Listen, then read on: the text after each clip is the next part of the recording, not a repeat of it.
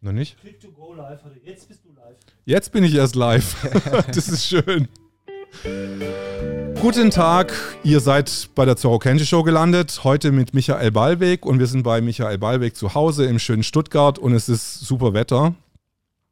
Und ja, wie gesagt, wir haben uns gerade gerade angefangen zu unterhalten über die ähm, Einladung bei diesem Fitz oder wie heißt der nochmal? König von Deutschland? Fitzek. Fitzek. Ja. Wie ist da der Kontakt zustande gekommen? Also, ähm, da muss ich ein bisschen weiter ausholen. Es Aha. gab ja auch eine relativ kryptische Einladung Mhm. äh, dazu, die dann äh, moniert wurde. Und ähm, wir haben äh, im äh, letzten Jahr mal einen Test unserer Kommunikationssysteme gemacht, weil wenn so eine Bewegung ganz jung ist äh, und wächst, dann weiß man ja nie. Also sind, die Initiativen sind ja wie Pilze aus dem Boden ähm, äh, geschossen und haben dann ja diese diese E-Mail gemacht äh, mit dieser Ma Maskenaktion. Also dass in äh, Deutschland an 1000 Schulen gleichzeitig eben eine Demonstration gegen das Tragen einer Mund-Nase-Bedeckung bei Kindern gemacht werden soll. Und dieses E-Mail ist dann an den Kölner Express geleakt. Und dann ist ja, ähm, da gibt es auch ein Video dazu auf unserer Webseite, ähm, dann ist lange nichts, nichts passiert. Und plötzlich so eine Woche vor dieser Aktion ähm, ist es dann allen Medien aufgetaucht. Äh, dann hat das äh, Bundesministerium alle Schulen informiert äh, und die Schulen haben wiederum alle Eltern informiert darüber. Und da haben wir eben zwei Punkte gesehen. Erstens, dass unsere Kommunikationskanäle nicht sicher sind und zweitens, dass eben ähm, äh, die Presse einfach äh, Informationen verteilt, ohne einmal bei uns rückzufragen, weil das wurde dann veröffentlicht und es hat nie mal ein Journalist angerufen und hat gesagt, plant ihr das wirklich, ist da was dran, äh, sondern auch das Ministerium hat nicht angerufen. Es gab ja auch keine Demo-Anmeldungen, also wir machen ja immer nur ähm, angemeldete Demos, das heißt, man hätte eigentlich ja dann irgendwie eine Woche vor der Aktion hätten bei den Versammlungsbehörden mal irgendwie Anmeldungen einlaufen müssen. Und dann haben wir eben gesehen, dass unsere Kommunikationssysteme nicht sicher sind und dass wir uns eben, wenn wir jetzt kommunizieren und eben auch Treffen planen, dass wir dort vorsichtiger sein müssen. Deshalb war diese Einladung, die wir da verschickt haben, warum wir den Ort nicht bekannt gegeben haben. Äh, Also es geht nochmal drum, es geht um diese Veranstaltung, die war letzten, Ich glaube, letztes Jahr im November. im November, genau, bei dem König von Deutschland. Ja. Genau. Ja. Wie ist dann der, der Kontakt zustande gekommen zu diesem König von Deutschland? Oder Ja, also wir hatten auf dem Rückweg nach, ich hatte davon gehört, dass, da, also, oder ich hole nochmal weiter aus. Ich bin ja Unternehmer und ich habe einen Fehler gemacht in der Form, dass ich gesagt habe, ich lasse mich jetzt von diesen vielen E-Mails und von der vielen Post, die ich bekomme, beeindrucken, weil viele Menschen eben immer sagen, was ist denn die Lösung, wie sieht die Lösung aus? Äh, und ich habe dann neben den Demos noch für mich die Verpflichtung gespürt, dass ich ähm, vielleicht auch diese Lösung anbieten muss. Und ähm, ich bin ja Unternehmer und also Softwareentwickler und wenn man neue Software entwickelt, hat man immer zwei Möglichkeiten. Entweder ich gucke schon, gibt es etwas, äh, was ich praktisch nehmen kann als Basis und weiterentwickeln kann, oder gibt es auch noch etwas ähm, äh, oder, oder muss ich es von null aufbauen. Und dann habe ich halt angefangen, mich zu beschäftigen mit den, also ich bin ja äh, Betriebswirt von Haus aus. Ich sehe das Geldsystem sehr kritisch. Ähm, und ich probiere natürlich auch neue Geldsysteme aus. So, und jetzt war der Kontakt eben zu dem Peter Fitzek kam so zustande, dass der gesagt hat, ja, ich habe schon ein neues Geldsystem, ich habe eine eigene Bank. Ähm, wenn ihr wollt, könnt ihr ähm, euch diese Bank mal angucken. Ich habe auch ein, ähm, ein Gesundheitssystem entwickelt, das die Menschen gesund macht und nicht krank. Und ich habe auch ein Schulkonzept entwickelt. Und ähm, ich hatte mir das dann mal angeguckt und dachte, ja gut, bei Null anfangen macht jetzt keinen Sinn. Ähm, das schaffen wir auch alles gar nicht. Äh, und das Zweite ist, was ich auch so ein bisschen schade finde, ist, dass all die Großen, die immer sagen, das Finanzsystem ist nicht mehr stabil, da kommt eine Krise auf euch zu, die sagen immer nur, die Krise kommt. Aber die es sagt keiner, was ist denn die Lösung? Also machen wir jetzt äh, eine Kryptowährung, gibt es eine neue, neue äh, Papierwährung. Ähm, was ist denn die Lösung? Und das hatte ich dann so ein bisschen für mich auch als Arbeitsauftrag verstanden. Und so kam eben dieses Treffen zustande, dass man gesagt hat, man guckt sich das mal an und man diskutiert mal drüber, wie sieht denn der rechtliche Rahmen aus, wie sieht die Belastbarkeit von so einem Konzept aus. Weil ich sage mal so, so einen Prototypen zu bauen ist immer einfach, aber wenn ich dann auch einfach sage, jetzt machen da halt mal 10.000 mit oder 50.000 oder 100.000, dann muss ich natürlich auch gucken, ähm, A, ist das rechtliche Konstrukt sauber aufgebaut Mhm. und B, ähm, ist eben auch die Manpower dahinter oder wird da irgendwie Schindluder getrieben. Ähm, leider hatte natürlich diese, diese Location, die Hacienda Mexicana heißt die ja in Saalfeld, die hat dann, äh, nachdem um 12.30 Uhr lief dann äh, irgendwann das Ordnungsamt ein und hat gesagt, ihr äh, verletzt hier Infektionsschutz, hat dann eben dazu geführt, äh, dass sehr viel Unruhe entstanden ist und dass man sich das gar nicht mehr genauer angucken konnte. Und von daher kann ich nur sagen, der Status quo ist jetzt der. Äh, wir haben mal versucht, äh, einen Anlauf zu machen, dass wir sagen, wir gucken uns mal bestehende Systeme Systeme. Systeme, einfach an und vor allem die, die die Systeme entwickeln, die sagen ja immer, mein System ist das Tollste. Mhm. Ist ja logisch, wenn, also wenn ich eine Software entwickle, stehe ich auch dafür und sage, diese Software ist äh, letztendlich gut. Und ähm, dazu ist es dann jetzt nicht gekommen, dass man äh, sagt, äh, man hat es mal näher validiert. Von daher muss sich jeder auch jetzt wieder selber auf, auf den Weg machen und muss gucken, welche Systeme, egal ob welche, welches Schulsystem möchte ich haben, welche, welches Gesundheitssystem äh, hilft mir, aber auch letztendlich, wie kann ich meine Finanzen strukturieren, was gibt es da für Möglichkeiten, da gibt es ja ganz viele. Also ich bin kein Fan davon, äh, zu sagen, man baut jetzt äh, Systeme aus dem Null, Null auf. Und ich muss auch sagen, ich habe äh, da relativ wenig Berührungsängste in der Form, wenn jetzt irgendwas über irgendjemand geschrieben wird Mhm. und kritisiert wird. Also ich sage mal, Markus Grall, der kritisiert auch das System, der wird eben von den Medien genauso wie wir in eben eine richtig, äh, bestimmte politische Ecke geschoben. Wenn jemand mit, äh, sich mit der sozialen Dreigliederung von Rudolf Steiner auseinandersetzt, dann heißt es auch gleich, er wäre in einer bestimmten Ecke. Ähm, und ich glaube einfach, dass es wichtig ist, dass man sich davon nicht beirren lässt und einfach die Systeme dann äh, auch anschaut. Und ich kann jetzt zu dem Konstrukt von dem König von Deutschland gar nichts sagen, weil ich nicht weiß, ob es A rechtens okay ist und B, wie sind die einzelnen Systeme aufgebaut, weil eigentlich wäre das Ziel gewesen, eben dieses Treffens auch zu sagen, man guckt das jetzt mal ganz, ganz kritisch an und sagt einfach, ist es überhaupt was, was funktionieren kann oder was nicht funktionieren kann. Ja, ich hatte von, von Teilnehmern, äh, der, ähm, die da eingeladen waren, wahrscheinlich auch, ich hatte da gehört, dass da vielleicht eine ganz andere, also jetzt, wenn du mir das erzählst, dann das hört sich jetzt komplett anders an, als was äh, äh, ich da gehört habe, dass dann, das ist, vielleicht hatten, hatten sie sich vielleicht den ganzen Tagesordnungspunkt gar nicht durchgelesen, beziehungsweise was da jetzt genau äh, besprochen werden sollte. Was Ja gut, wir haben auch Mhm. keine, in dem Sinne auch Mhm. keine Agenda rausgegeben, weil wir wissen ja nicht, wie sicher unsere Kommunikationskanäle sind. Mhm. Äh, und deshalb haben wir eben die Einladung ganz kryptisch äh, gemacht.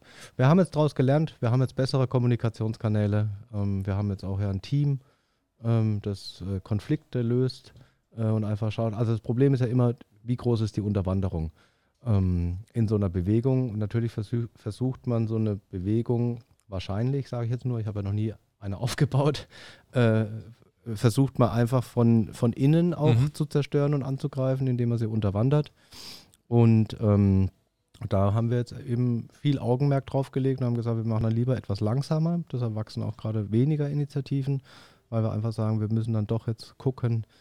Ähm, also es ist ja was, was ganz Irres, was gerade passiert. Wir haben hier Kontaktverbote. Man darf sich eigentlich nur über, über Video treffen. Man darf, äh, die Freizügigkeit in der Bundesrepublik ist äh, eingeschränkt.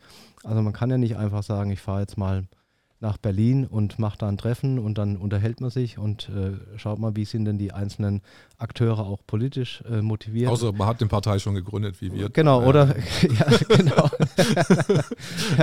auch da lernen wir dazu. Ja. Äh, und man muss auch einfach Folgendes sagen. Also, ich habe jetzt die zwei großen Demonstrationen, auch einen großen Dank an das, an das Querdenken äh, 711-Team, was die gemacht hat, da in Berlin ja organisiert. Und du kannst dir vorstellen, wenn man eine, zwei große Demos in einem Monat äh, macht, dann ist man am Ende auch ziemlich platt. Und ähm, auch mir passieren Fehler. Ich bin nicht irgendwie unfehlbar. Und im Nachhinein muss ich natürlich sagen, war das äh, so, wie es gelaufen ist, ein Fehler. Aber ich kann es jetzt auch nicht mehr ungeschehen Nee. machen. Und ähm, Äh, natürlich äh, ist es auch so, dass der Teilnehmerkreis leider etwas zu groß gewählt wurde. Ich war ja vorher eine Woche in Thüringen zum Entspannen und zur äh, Leberreinigung. Also ich mache äh, einmal im Jahr eigentlich so eine, so eine Leberreinigung mit Säften.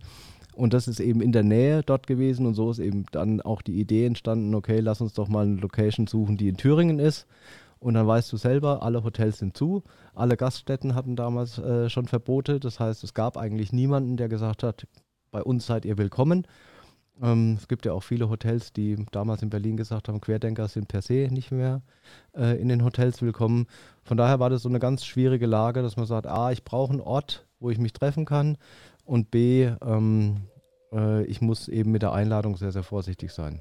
Also ich war ganz begeistert und zwar war ich im Backstage-Bereich bei der Demo in Leipzig. Am 7.11. war das, glaube ich. Ja. Und da hatte ich dann mit dem Koordinationsleiter von der Security beziehungsweise von dem Deeskalationsteam geredet und ich war total fasziniert von, wie dann plötzlich acht Einheiten auf dem Platz waren und dann Antifa auf Position A8, bitte alle Einheiten dahin ziehen. Dann bin ich mal wie in so einem, na, wie, ja, es ist ja kein Kriegsfilm, aber schon irgendwie in so einem ganz koordinierten Schachspiel vorgekommen. Ja. Und das fand ich dann, äh, ich habe mich mit dem dann auch eine halbe Stunde unterhalten. Ich sage jetzt hier nicht die Namen, Mhm. weil äh, er wollte irgendwie geheim gehalten werden. Aber ich fand es wirklich super organisiert. Also da steckte dann so von meine Begriffe, also schon sehr viel Struktur einfach dahinter. Ja, das ist ja auch ein Thema, was wir von Anfang an machen. Wir machen die großen Demos. Ähm, wir möchten die auch sicher machen für Familien und Kinder. Und dann braucht es natürlich auch ein paar Sicherheits- und Kommunikationskonzepte, äh, weil wir haben ja hier auf dem Cannstatter Vasen gesehen, als der Ken Jebsen auf der Bühne war, da wurde ja was hochgeworfen, was äh, zum Glück nicht explodiert ist. Und daraus haben wir eben dann gelernt und gesagt, wir müssen jetzt auch gucken, dass wir die Bereiche in, äh, entsprechend abschirmen. In Aber ich, ich möchte ich möchte gerne nochmal zurückkommen zu Mhm. dem vorderen Punkt. Also von daher, ich würde nochmal alle wirklich bitten, die jetzt, egal ob's, äh, ob sie sich mit Geldsystemen beschäftigen oder ob sie sich mit Gesundheitssystemen beschäftigen oder ob sie sich äh, mit Versicherungssystemen, was auch immer, äh, beschäftigen, diese Informationen nicht an uns zu schicken, weil wir können diese Rolle nicht ausfüllen, dass wir sagen, wir arbeiten jetzt Lösungskonzepte durch, sondern es müssen sich einzelne Cluster aus meiner Sicht bilden, dass man sagt, es gibt jetzt ein, äh, die Experten für die Finanzthemen tun sich mal zusammen, die Experten für das Thema Gesundheit tun sich zusammen. Und es ist jetzt einfach die Zeit, glaube ich, auch der, der Systemkritik vorbei, weil es ist alles gesagt. Wer später eingestiegen ist, hat mannigfaltige Möglichkeiten, egal ob er 20 Ausgaben vom demokratischen Widerstand lesen will oder ob er ähm, auf, äh, auf YouTube die Demonstrationen von uns verfolgen will, was dort gesagt will. Äh, er hat bei KenFM Tonnen von Material, sicherlich auch bei dir äh, auf dem Kanal. Und deshalb möchten wir dieses Jahr auch die Demonstrationsstrategie so ändern, dass wir sagen, auf der Bühne möchten wir gerne Lösungskonzepte präsentieren, äh, die aber nicht wir äh, auswählen und, ähm, und vorgeben, sondern wo einfach ich jetzt jeden ermutigen will, äh, zu sagen, ich habe hier was und ich kann auf der Bühne was vorstellen und ich gehe aber hinterher auch in die Umsetzung. Nicht irgendwie, ich mache eine Vision und dann müssen sich die Teilnehmer wieder selbst überlegen, wie komme ich dahin, Mhm. äh, sondern wirklich konkret einfach im, im Kleinen dann anfangen. Also Leute, äh, bildet Arbeitsgruppen sozusagen jetzt, der So, Aufruf. Genau, es war ja äh, let letztes Jahr schon der Aufruf von Ra äh, Ralf Ludwig, äh, bildet äh, runde Tische. Und es passiert auch. Also ich weiß, dass es in Baden-Württemberg viele Gruppen gibt, die sich zusammensetzen. Über die anderen Bundesländern weiß ich jetzt eben auf, aufgrund der räumlichen Distanz nicht so viel. Ich weiß, dass es in, in Hamburg zum Beispiel auch ein schönes Projekt gibt, die das Hanse-Konzept wieder mehr ähm, äh, aufleben lassen wollen. Und das ist doch alles sehr, sehr schön. Ich wollte jetzt nochmal einhaken, und zwar damals, wo das mit Ken Jebsen war, wo dieser ähm, Polenböller auf die Mhm. Bühne geflogen ist. Da hast du dann gemerkt, dass das Sicherheitskonzept einfach, dass man da schon andere Sachen auch quasi aufziehen muss. Aber in dem Zusammenhang sind ja diese drei LKWs abgefackelt. Zwei, ja. Zwei LKWs abgefackelt. Und dann ging die, äh, das Gerücht los, du bist dann pleite oder hast jetzt keinen Bock mehr oder das ist jetzt alles zu viel. Was ist da passiert? Ja, also so war es auch nicht, aber es ist schön, dass ich jetzt die Ge- Gerüchte auch erfahre. Ist ja immer interessant, was sich dann alles äh, so ausbildet. Also wir haben ja angefangen mit den Demonstrationen am 18.04. und da hatten meine Frau eigentlich und ich gedacht, so, ähm, wir motivieren jetzt unseren Freundeskreis Und der Freundeskreis hat dann gesagt, äh, nö, danke, ist sowieso in vier Wochen wieder alles vorbei, regt euch mal nicht so auf. Ähm, und dann sind wir nach Stuttgart gegangen mit unserem Rucksack noch, mit dem Grundgesetzschild äh, hinten drauf und haben wir gesagt, gut, dann stehen wir da halt alleine. Und wenn wir ausgelacht werden, ist es halt auch nicht schlimm, dann ist es halt so. Und wenn es in vier Wochen vorbei ist und ich mich geirrt habe, ist ja auch schön. Und äh, dann waren aber 180 Teilnehmer da. Und dann haben wir die nächste Demo gemacht am äh, kommenden Samstag darauf. Das war auf dem Schlossplatz. Ähm, da waren dann 500 Teilnehmer da und da hieß es dann in der Zeitung schon irgendwie irre Corona-Demo in der Bildzeitung, weil natürlich die Versammlungsfläche viel zu klein war, als dass man irgendwie diese Mindestabstände hätte einhalten können. Und dann sind wir auf den Cannstatter Vasen umgezogen und dann waren es ja 7.500 und dann glaube ich über 20.000 äh, beim nächsten, nächsten Wie erklärst du dir, dass da plötzlich hier in Stuttgart äh, so viele zusammengekommen sind und im ganzen anderen Bundesgebiet hat sich das eher so äh, schleichender entwickelt, also weniger dramatisch von den Zahlen? Gut, ich glaube, es waren zwei, zwei Themen. Also ich habe eben als Unternehmer auch die Möglichkeit gehabt, das finanziell so aufzubauen, dass wir es relativ professionell machen können. Und man muss auch sagen, also wenn ich gerade in die nördlichen Bundesländer geguckt habe, da waren die Auflagen ja äh, so unsagbar, dass äh, das noch ganz schwierig war, das eben durchzukriegen. Ich hatte hier das, das Urteil vom Bundesverfassungsgericht in der Tasche. Da hat man gemerkt, da hatte die Polizei einen gewissen Respekt davor, auch das, das Ordnungsamt. Und dann haben sie das eben äh, zugelassen. Und, ähm, Galt das Urteil nicht für andere Bundesländer oder war das hier nur für äh, Baden-Württemberg? Nee, äh, ein Urteil vom Bundesverfassungsgericht gilt natürlich bundesweit. Aber ich sage mal, wenn ich der Kläger bin und die Versammlungsbehörde äh, mein Gegenspieler ist äh, und ich komme dann mit einem Urteil, was ich erstritten habe, dann hat man schon gemerkt, dass in dem Moment so ein bisschen die Behörde auch auf Dekonfrontation oder äh, Deeskalation gegangen ist und es dann eben auch zugelassen hat. Aber ich wollte noch zum The Thema mhm. Sicher Sicherheitskonzept war ja und auch mhm. die Frage, ich bin dann müde und äh, wie, wie ging das eigentlich?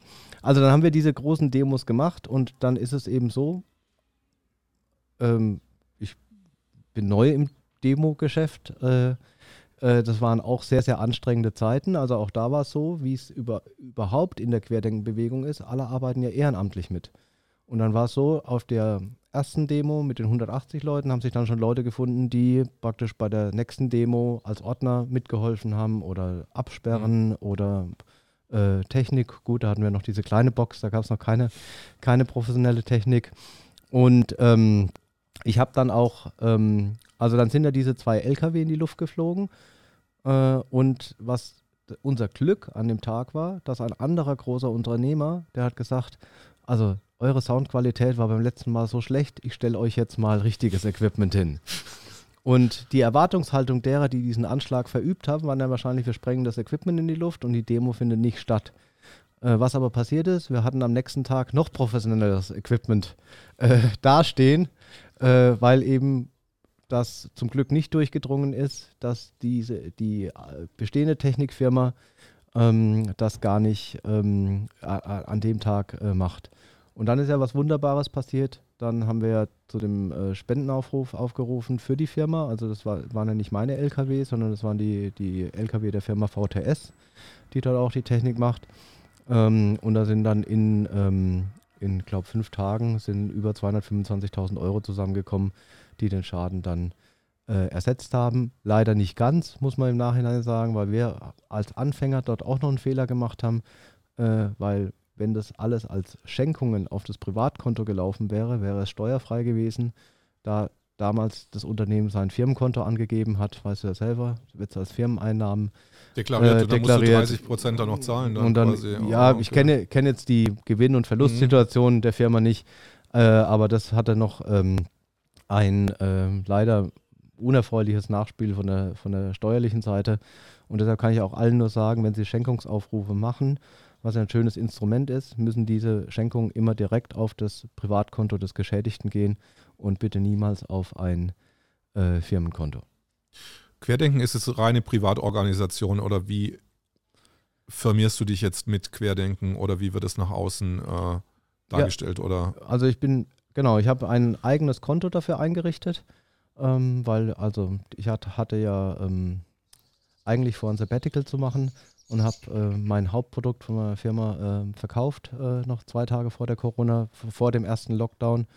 Und ähm, bin jetzt eben dabei, eine Stiftung zu gründen, äh, um das auch auf, äh, auf eine andere Basis zu stellen.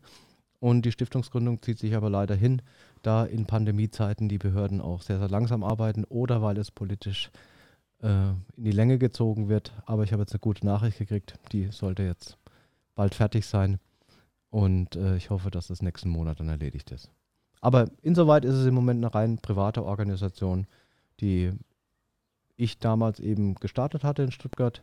Und dann haben wir gesehen, dass viele eben auch gesagt haben, wir möchten auch professionelle Demos machen und wir möchten uns nicht damit beschäftigen, wie muss ich mich nennen, wo kriege ich meine T-Shirts her, wie baue ich eigentlich so ein Bühnenkonzept auf, was muss ich bei einer, bei einer Anmeldung von einer Versammlung beachten. Und dann haben wir gesagt, wir haben jetzt das Know-how, auch das Thema, was du jetzt angesprochen hast, wie stelle ich denn die Sicherheit auf den Demos ähm, äh, dar. Und all diese Infos haben wir eben gesagt, geben wir gerne an euch weiter, weil wir möchten, dass ähm, ihr euch auf das Thema Demonstrationen fokussieren könnt und nicht erstmal darüber legen, äh, überlegen müsst, wie sieht mein Logo aus, äh, wie nenne ich mich, etc. Ähm, die Stiftung wird dann für, die, für alle Querdenken-Organisationen äh, da sein in Deutschland, oder? Nee, das ist eine reine Querdenken 711. Äh, Stiftung, weil alle Organisationen okay. sind ja unabhängig mhm. und jeder kann sein eigenes Konstrukt wählen. Also jeder kann selber entscheiden, will ich einen Verein machen, mache ich es als Privatperson. Also und äh, da ist auch so, also der kleinste gemeinsame Nenner aller Querdenkenorganisationen ist einfach das Manifest, dass wir sagen, wir möchten unsere Grundrechte zurück ähm, und wir möchten eben das Grundgesetz in einer verbesserten Form ähm, äh, äh ausarbeiten oder äh, also wir möchten mehr zurück, als uns genommen wurde. Wenn man sieht, wie, das, wie, die Grundrechte ausgehöhlt wurden in den letzten 30 Jahren, dann möchten wir sicherlich nicht nur auf den Status quo vor der Pandemie zurück, äh, sondern eben mehr Rechte. Und für mich sind wichtige Themen, die man sicherlich besprechen kann, ist ein Finanzsystem, also ein zins, zinsbasiertes Finanzsystem, äh, wo Geldschöpfung auf Knopfdruck aus dem Nichts erfolgen kann. Ist das, was äh, der Bevölkerung eher gut tut oder eher schlecht tut?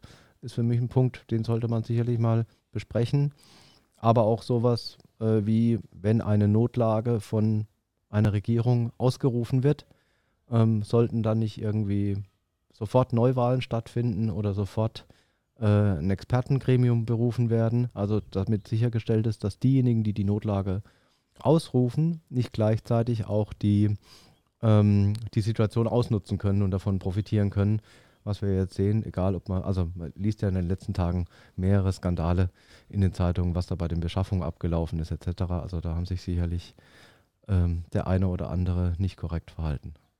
Nochmal Gerüchte, diesmal aus der Berliner Ecke. Ähm, die Berliner, also das, was ich gehört habe, war so, ja, jetzt hat sich irgendwie äh, Querdenken, irgendwie Stuttgarter bei den Berlinern eingemischt und Ballweg hat befohlen, dass irgendwas anders gemacht wird und dann haben die sich irgendwie in die Haare gekriegt und dann ist es organisationstechnisch irgendwie in zwei äh, gesplittete Gruppen gelaufen. Kannst du da was dazu sagen? Also ich kann, kann, kann, nicht so viel dazu sagen, weil es natürlich äh, weit entfernt ist und weil es auch in der Zeit war, wo wir die großen Demos organisiert mhm. haben. Ähm, was immer das Problem war, so in Berlin war, und das kannte ich von Stuttgart gar nicht. Also in Stuttgart war es einfach so, wir haben uns relativ schnell zusammengetan und haben gesagt, wir vergessen jetzt mal die ganzen alten Konflikte, weil wir haben ein größeres Problem, nämlich dass diese Pandemie, wenn sie jetzt ewig in die Länge gezogen wird und wenn wir daran denken, äh, was der WEF für Vorstellungen vom Leben hat, äh, dass die nicht un unbedingt unseren entsprechen. Ähm, dann haben wir relativ schnell gemerkt, wir tun uns zusammen und wir können die Konflikte auch vergessen. WEF ist World Economic Forum. Genau, die genau. sagen ja, wir würden in Zukunft nichts mehr besitzen und trotzdem glücklich sein. Äh, da stellt sich ja für, für mich die Frage, das hört sich ja erstmal gut an, äh, nämlich dann, wenn der Besitz im Besitz aller wäre. Aber dann würden wir alle wieder was besitzen. Aber irgendjemand muss dann ja besitzen. Für mich genau, wer besitzt da überhaupt was? genau, für mich ist dann die große Frage, äh, ich habe kein Problem damit, nichts zu besitzen, aber dann müssten alle nichts besitzen. Aber dann müsste es ja eine Gemeinwohlökonomie sein oder wie auch immer. Ähm, nee, und also zu den Berlinern war es einfach so, wir hatten dort jemanden eingesetzt und äh, bei Querdenken geht es immer darum, Demonstrationen zu organisieren. Also wir mhm. sind jetzt nicht dazu da, dass man irgendwie das Manifest dauernd überarbeiten muss oder dass man irgendwie andere Dinge eben äh, macht, sondern es geht darum, Demos für die Grundrechte zu organisieren. Und das hat eben nicht so gut funktioniert in Berlin. Ich weiß nicht warum. Und dann hatte sich eben ein neues Team gebildet und vorgestellt und haben gesagt, wir würden das gerne machen. Wir machen auch wöchentlich Demonstrationen. Ähm, und dann haben wir gesagt, gut, also das entspricht ja dem, dem Ziel von Querdenken. Wir sind eine Demo-Plattform, wir sind jetzt keine, wir machen keine Zeitung oder wir machen keine, äh, keine, also was gibt es oft noch für Themen? Äh, ja, äh, also wir machen Demonstrationen. Und ähm, da hatte sich ein neues Team vorgestellt um die Monika Felgendreher. Und dann hatten wir denen eben die Verantwortung übergeben und es kam dann in Berlin eben so, dass die ein, der eine kann mit dem anderen nicht und der kann wieder mit dem nicht und so weiter. Ähm, und dann haben wir gesagt, gut, dann macht halt zwei Gruppen und das bessere Konzept wird sich ja am Ende sowieso durchsetzen. Die, die ähm, sagen wir, zusammenarbeiten und jeder kann ja damit machen, wo er sich wohlfühlt. Das ist auch unsere Empfehlung immer. Es gibt ja auch äh, sonst ein paar Querdenkeninitiativen, wo es immer wieder mal Spannungen gibt, was ja normal ist, wenn Leute, die sich noch nie gekannt haben, zusammenarbeiten. Ähm, dann empfehlen wir denen immer, dann nehmt auch die nächste Stadt ähm, und äh, teilt euch einfach und guckt einfach, dass, je, also ich kann auch nicht mit jedem arbeiten, sage ich ganz ehrlich. Mhm. Ähm, und dir geht es wahrscheinlich genauso, dass man einfach sagt, ich habe halt so meinen meine Art, wie ich gerne, gerne arbeiten möchte. Und das ist ja auch nicht schlimm. Und dann müssen sich halt die Teams so, so zusammenfinden, äh, dass die, die in die gleiche, äh, von, von der, sagen wir, Energie gleich sind, dass die dann auch nach vorne können und nicht durch die anderen äh, Konflikte vielleicht auch behindert werden. Habt ihr eigentlich in Stuttgart auch ab einem bestimmten Zeitpunkt, und zwar habe ich das gemerkt, ich habe ja vorher, bevor Lockdown vor Politik überhaupt gar nichts gehalten und ich wollte damit auch gar nichts zu tun haben. Ähm, aber plötzlich auf, am 1. Mai waren dann plötzlich ganz viele Gegendemos da und das habe ich jetzt erst so reflektiert. Ich meine, woher wissen die? Dann war gleich sofort rechts, rechts, rechts ist da irgendwie. Dann habe ich mich gewundert, ich sehe ja hier überhaupt keine Rechten, wie kann ich die jetzt überhaupt erkennen? Ja. Irgendwie, dann habe ich dann wirklich so naiv mal die Leute gefragt, ja, wer ist denn jetzt rechts? Ja, die da hinten vielleicht oder das oder also es war irgendwie ein bisschen obskur irgendwie, fand ich dann, äh, bis ich dann gemerkt habe, okay, die demonstrieren ja auch gegen mich oder gegen, äh, das ist mir schon irgendwie ein bisschen so künstlich vorgekommen. Mhm. Also, dass sich jetzt äh, Leute quasi an dem ersten Wochenende, wo der Lockdown beendet ist oder wo die Demonstrationen wieder stattfinden durften, in einem beschränkten Maße plötzlich sofort gegen Demos gekommen sind. Also ob die Antikörper, wie so Antikörper, die sich jetzt in vier Wochen gebildet haben, dann ja. jetzt zuschlagen ja. irgendwie. Also ich habe es in Stuttgart nicht beobachtet, weil wir haben ja in, in, Stuttgart bewusst am 1. Mai keine Demo gemacht, weil wir gesagt haben, wir wollen in diesen Konflikt gar nicht rein, sondern wir arbeiten ja, oder ich bin ja ein Mensch, der energetisch arbeitet viel. Ich gucke mir da an, was für Energien habe ich an dem Tag zu erwarten und will ich mich damit beschäftigen oder nicht. Und wir haben dann einfach die Demo Tag, drei Tage später, glaube ich, gemacht. Oder nee, am 2. Mai hatten wir unsere, unsere Demo dann am Samstag. Der 1. Mai war ja, ein, war ja ein, ähm, ein Freitag. Also was von Anfang an natürlich losging, ist das, was du erwähnt hast, dass äh, uns eine sehr starke ähm, Rechtslastigkeit vorgeworfen wurde, äh, obwohl wir uns auf der Bühne oder ich mich auf der Bühne ja auch immer sauber abgrenze, äh, weil wir sagen, sowohl äh, rechtsextrem als auch linksextrem, als auch Antisemitismus, als auch Gewaltverherrlichung sind Themen, die in unserer Bewegung keinen Platz haben, weil wir eine friedliche Bewegung sind und ähm, das hat aber auch, äh, glaube ich, dazu beigetragen, dass die Bewegung so schnell gewachsen ist. Weil was ich dir sagen kann, ist, als diese Demonstration, die große, auf dem Cannstatter Vasen war, die erste, wo so 7.500 Leute mhm. da waren, da sind die Leute dann abends ins Auto eingestiegen und haben gehört, das war eine ganz kleine Demo und da wären hauptsächlich Pegida-Anhänger, Rechte, Verschwörungstheoretiker und Impfgegner gewesen. Und dann äh, kennst du es ja selber, wenn du vielleicht irgendwie die Wahrheit kennst und dann was ganz anderes hörst, dann entsteht ja so ein innerer Konflikt ähm, äh, bei dir, dass du sagst, das kann doch nicht wahr sein. Äh, und ich muss ich es wieder richtig stellen. Jetzt gehe ich das nächste Mal erst recht hin oder jetzt helfe ich äh, mit, das aufzuklären. Und so ist äh, das ja am 1.8. und am 29.8. auch weitergegangen. Und ähm, also ich bin der Meinung, man kann die Menschen immer nur bis zum gewissen Grad täuschen.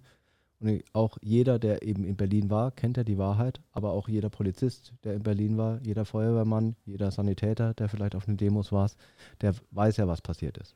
Also ich hatte mich damals am ersten, das war glaube ich nach dem 1.8., es war aber schon im September, mit einem Passanten auf der Straße durch Zufall unterhalten von einer Eisdiele und der hat der hat gar nichts mit Querdenken zu tun gehabt, aber der war, ist an der Friedrichstraße ausgestiegen. Und der hat mir dann gesagt, naja, irgendwas stimmt ja mit den Medien nicht, weil äh, Public Live Viewing 2016, glaube ich, mhm. WM oder so, 450.000 Menschen da vorne beim Brandenburger Tor. Und dann hat er das halt so Pi mal Daumen verglichen und dann hat er gesagt, naja, das stimmt ja irgendwie nicht ganz so. Genau, irgendwas. Irgendwas stimmt nicht. Genau, und ich meine einfach, die Menschen merken das und dadurch werden sie dann auch natürlich äh, offen für andere Themen, fangen vielleicht auch an, selber zu recherchieren und zu gucken.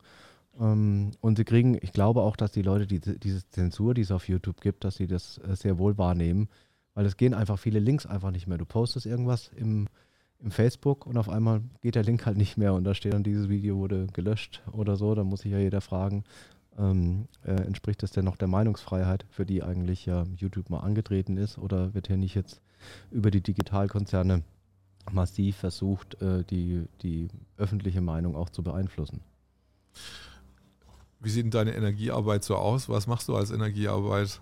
Also ich meditiere sehr viel, mhm. weil also äh, generell war es ja so, ich wollte eigentlich auf ein Sabbatical und habe einfach gemerkt, dass dieses ähm, Laufen im Hamsterrad, was man ja als Unternehmer äh, tut oder als Selbstständiger selbst und ständig. Äh, ich habe mich mit 22 äh, selbstständig gemacht, habe dann äh, das Geschäftsmodell von meiner Firma eben öfter gewechselt, also bin da äh, relativ offen dafür, mich immer äh, anzupassen und ähm, war aber eigentlich immer im Hamsterrad, auch nach diesem Thema mein Haus, mein Boot, mein Auto. Äh, habe dann aber irgendwann gemerkt, dass es doch relativ langweilig ist und vor allem, dass das Glück eben woanders entsteht. Und dann habe ich angefangen sehr stark mit Meditation, aber auch ähm, mit dem, ähm, kann jedem empfehlen, die Videos von Dieter Lange, der eben sagt, die äh, Zufriedenheit kommt aus dem Inneren und ähm, finde raus, was deine Bestimmung ist und hör mehr auf dein Herz und weniger auf den Verstand. Verstehen ge äh, gewinnt immer nur den Trostpreis, ist so ein äh, schöner Spruch von ihm. Und ähm, dann hatte ich vor zwei Jahren ja einen, einen Fahrradunfall, bei dem ich äh, mir die Schulter gebrochen habe, wenn ich keinen Helm aufgehabt hätte, was ich mir morgens noch überlegt hatte, ohne Helm zu fahren, ähm, wäre es wahrscheinlich ganz schlimm ausgegangen. Und das war dann so der Punkt, wo ich halt verstanden habe, das Leben ist zu Ende, wenn es zu Ende ist. Ähm, und, ähm, äh, und da entschieden habe, mehr, mehr im Hier und Jetzt zu leben. Und Aber wolltest du bei dem Sabbatical-Jahr, wolltest du dann nach, ich stelle mir das so vor, ich gehe jetzt nach Thailand in ein Kloster und tue mich erstmal vier Wochen quasi in irgend so eine, äh, mit ganz wenig Nahrung quasi in irgendwelche Gebetszustände äh, zu versetzen. Kann ich mir das so vorstellen oder? Äh, so ungefähr. Also ich wäre nicht nach Thailand gegangen, sondern nach Indien. Ich wäre mhm. gern zum Setguru. Ich weiß nicht, ob du ihn kennst. Mhm. Ähm, äh, Setguru macht auch äh, schöne Videos. Ähm, in, äh, das ist ein richtiges Yoga noch. Beim Yoga geht es ja nicht darum, äh, was wir oft sehen, dass es nur Gymnastik ist, sondern es geht ja um dieses äh, ganzheitliche äh, und eben auch den inneren Kern finden. Und die Frage, die sich ja jeder auch stellen kann, ist, ähm, wofür bin ich überhaupt auf dieser Welt äh, und was möchte ich denn für Spuren vielleicht auch mal später hinterlassen? Ähm, und dann glaube ich nicht, dass da drauf stehen sollte, ich hatte ein tolles Haus und ein tolles Boot äh, sondern da sind wahrscheinlich andere Dinge wichtig. Also für mich, ich habe einfach gesagt, ich möchte ähm, mich dafür einsetzen, dass alle Menschen in Frieden und Freiheit miteinander leben können und dass wir eben auch respektvoll mit unserer Natur umgehen und auch die Kraft der Natur nutzen. Das ist so mein Mantra, sage ich jetzt mal, was ich, was ich gefunden habe und wo ich auch sage, das ist das, wofür ich mich jetzt einsetze. Könnte man diesen Z-Guru nicht einfach auch auf eine Querdenker-Demonstration mal einladen, ein, paar, ein paar Mantras spricht, beziehungsweise den Leuten Meditieren beibringt. Ja, wir haben ja die Meditation immer als Element auf unseren Demos. Also es mhm. gibt ja die, ähm, ah, jetzt habe ich seinen Namen vergessen, es gibt diese... Kai Stut? Die, ja, die, genau, die Mönche vom Kai Stut, mhm. äh, die immer, immer da sind. Es wird auch teilweise natürlich von den Teilnehmern kritisiert, äh, dass die Demos dann... Ähm,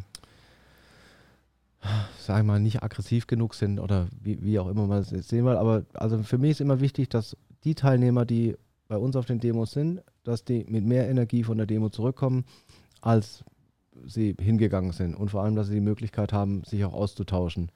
Und ähm, was wir natürlich, was mir sehr wichtig ist, dass die Demos immer friedlich bleiben Ähm, das kriegen wir natürlich einmal hin durch die großen Abstände, da kann man Mhm. der Störer relativ einfach identifizieren, aber auch indem wir, indem wir eben ähm, äh, darauf achten, dass das Programm am Anfang die Leute vielleicht auch ein bisschen runterbringt Mhm. äh, und dass man einfach ein bisschen in die, in, in die Mitte geht. Ich habe auch diese zwei Herzminuten gemacht äh, auf beiden Demos. Ich weiß nicht, ob das. Nee, nee, das äh, habe ich nicht war, es war für mitbekommen. mich ein phänomenaler Moment, wo wir gesagt haben, wir gehen jetzt in die Herzensenergie und äh, halten eine Minute äh, Stille und dann war ja überall still und jeder hatte die Hand auf dem Herzen und es war ein ganz, ganz toller Moment.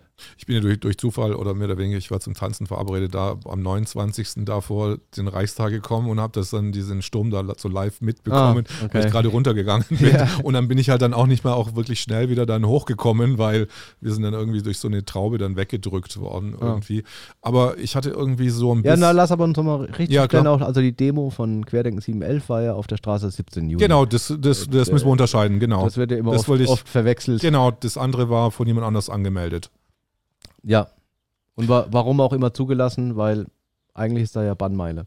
Also von daher kann, man, kann sich jeder mal selber überlegen, warum genau an diesem Tag eine Demo vor dem Reichstag äh, zugelassen ist, die dann auch noch so schlecht geschützt war, wenn der Innensenator doch offensichtlich Angst hatte, dass äh, er hat, also der Oberbürgermeister von Berlin hat er davon gewarnt, dass Randalierer aus Stuttgart und Frankfurt und anderen großen Städten in Berlin einfallen.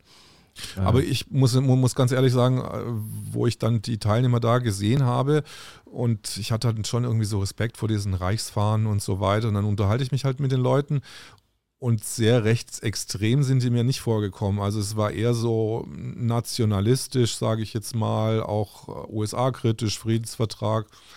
Also ich hatte dann so ein bisschen auch so die, die Angst verloren einfach vor diesen, vor diesen anderen Ja. Leuten. Das war so meine persönliche Mission, dass ich mir die auch mal angucke. Ja. Weil, äh, Ich denke, dass alle Menschen, die im Moment auf die Straße gehen, ja hauptsächlich für das Thema Grundrechte ähm, auf die Straße gehen. Ich sage für mich selber, also diese, die- das Thema Friedensvertrag ist jetzt für mich ein ganz einfaches Thema. Es ist so, wenn es noch keinen gibt, dann sollten wir natürlich einen haben. Und wenn es einen schon gibt, dann ist es ja auch toll.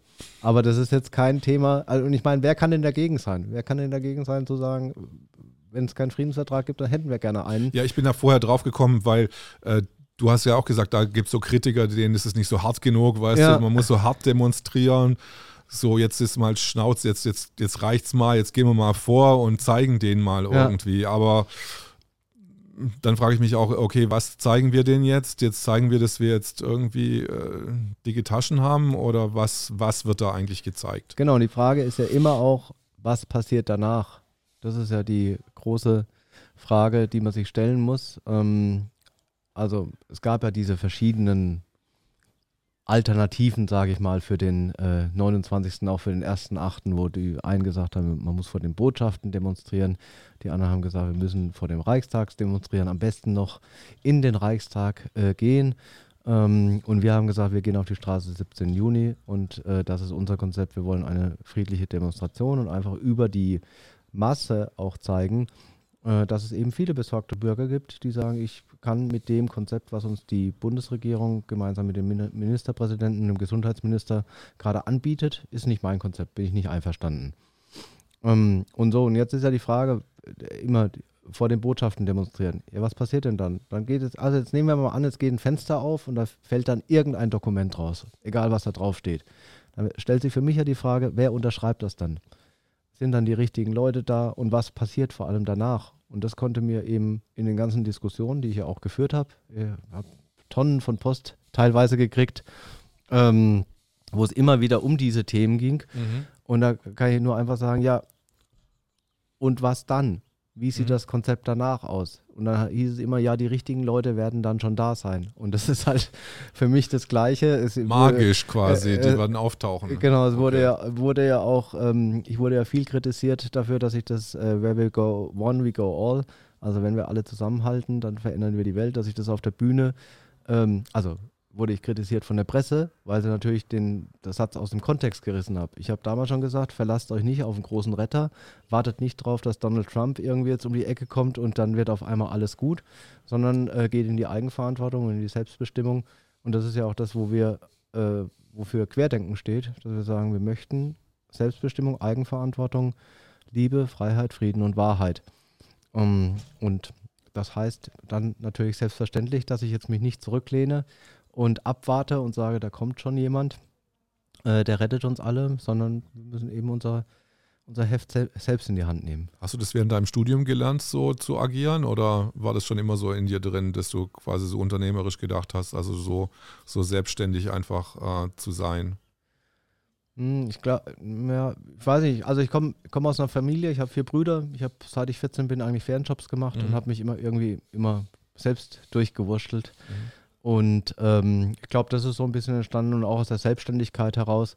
Man fängt halt mal Dinge an und dann kümmert man sich um die Probleme, wenn sie da sind.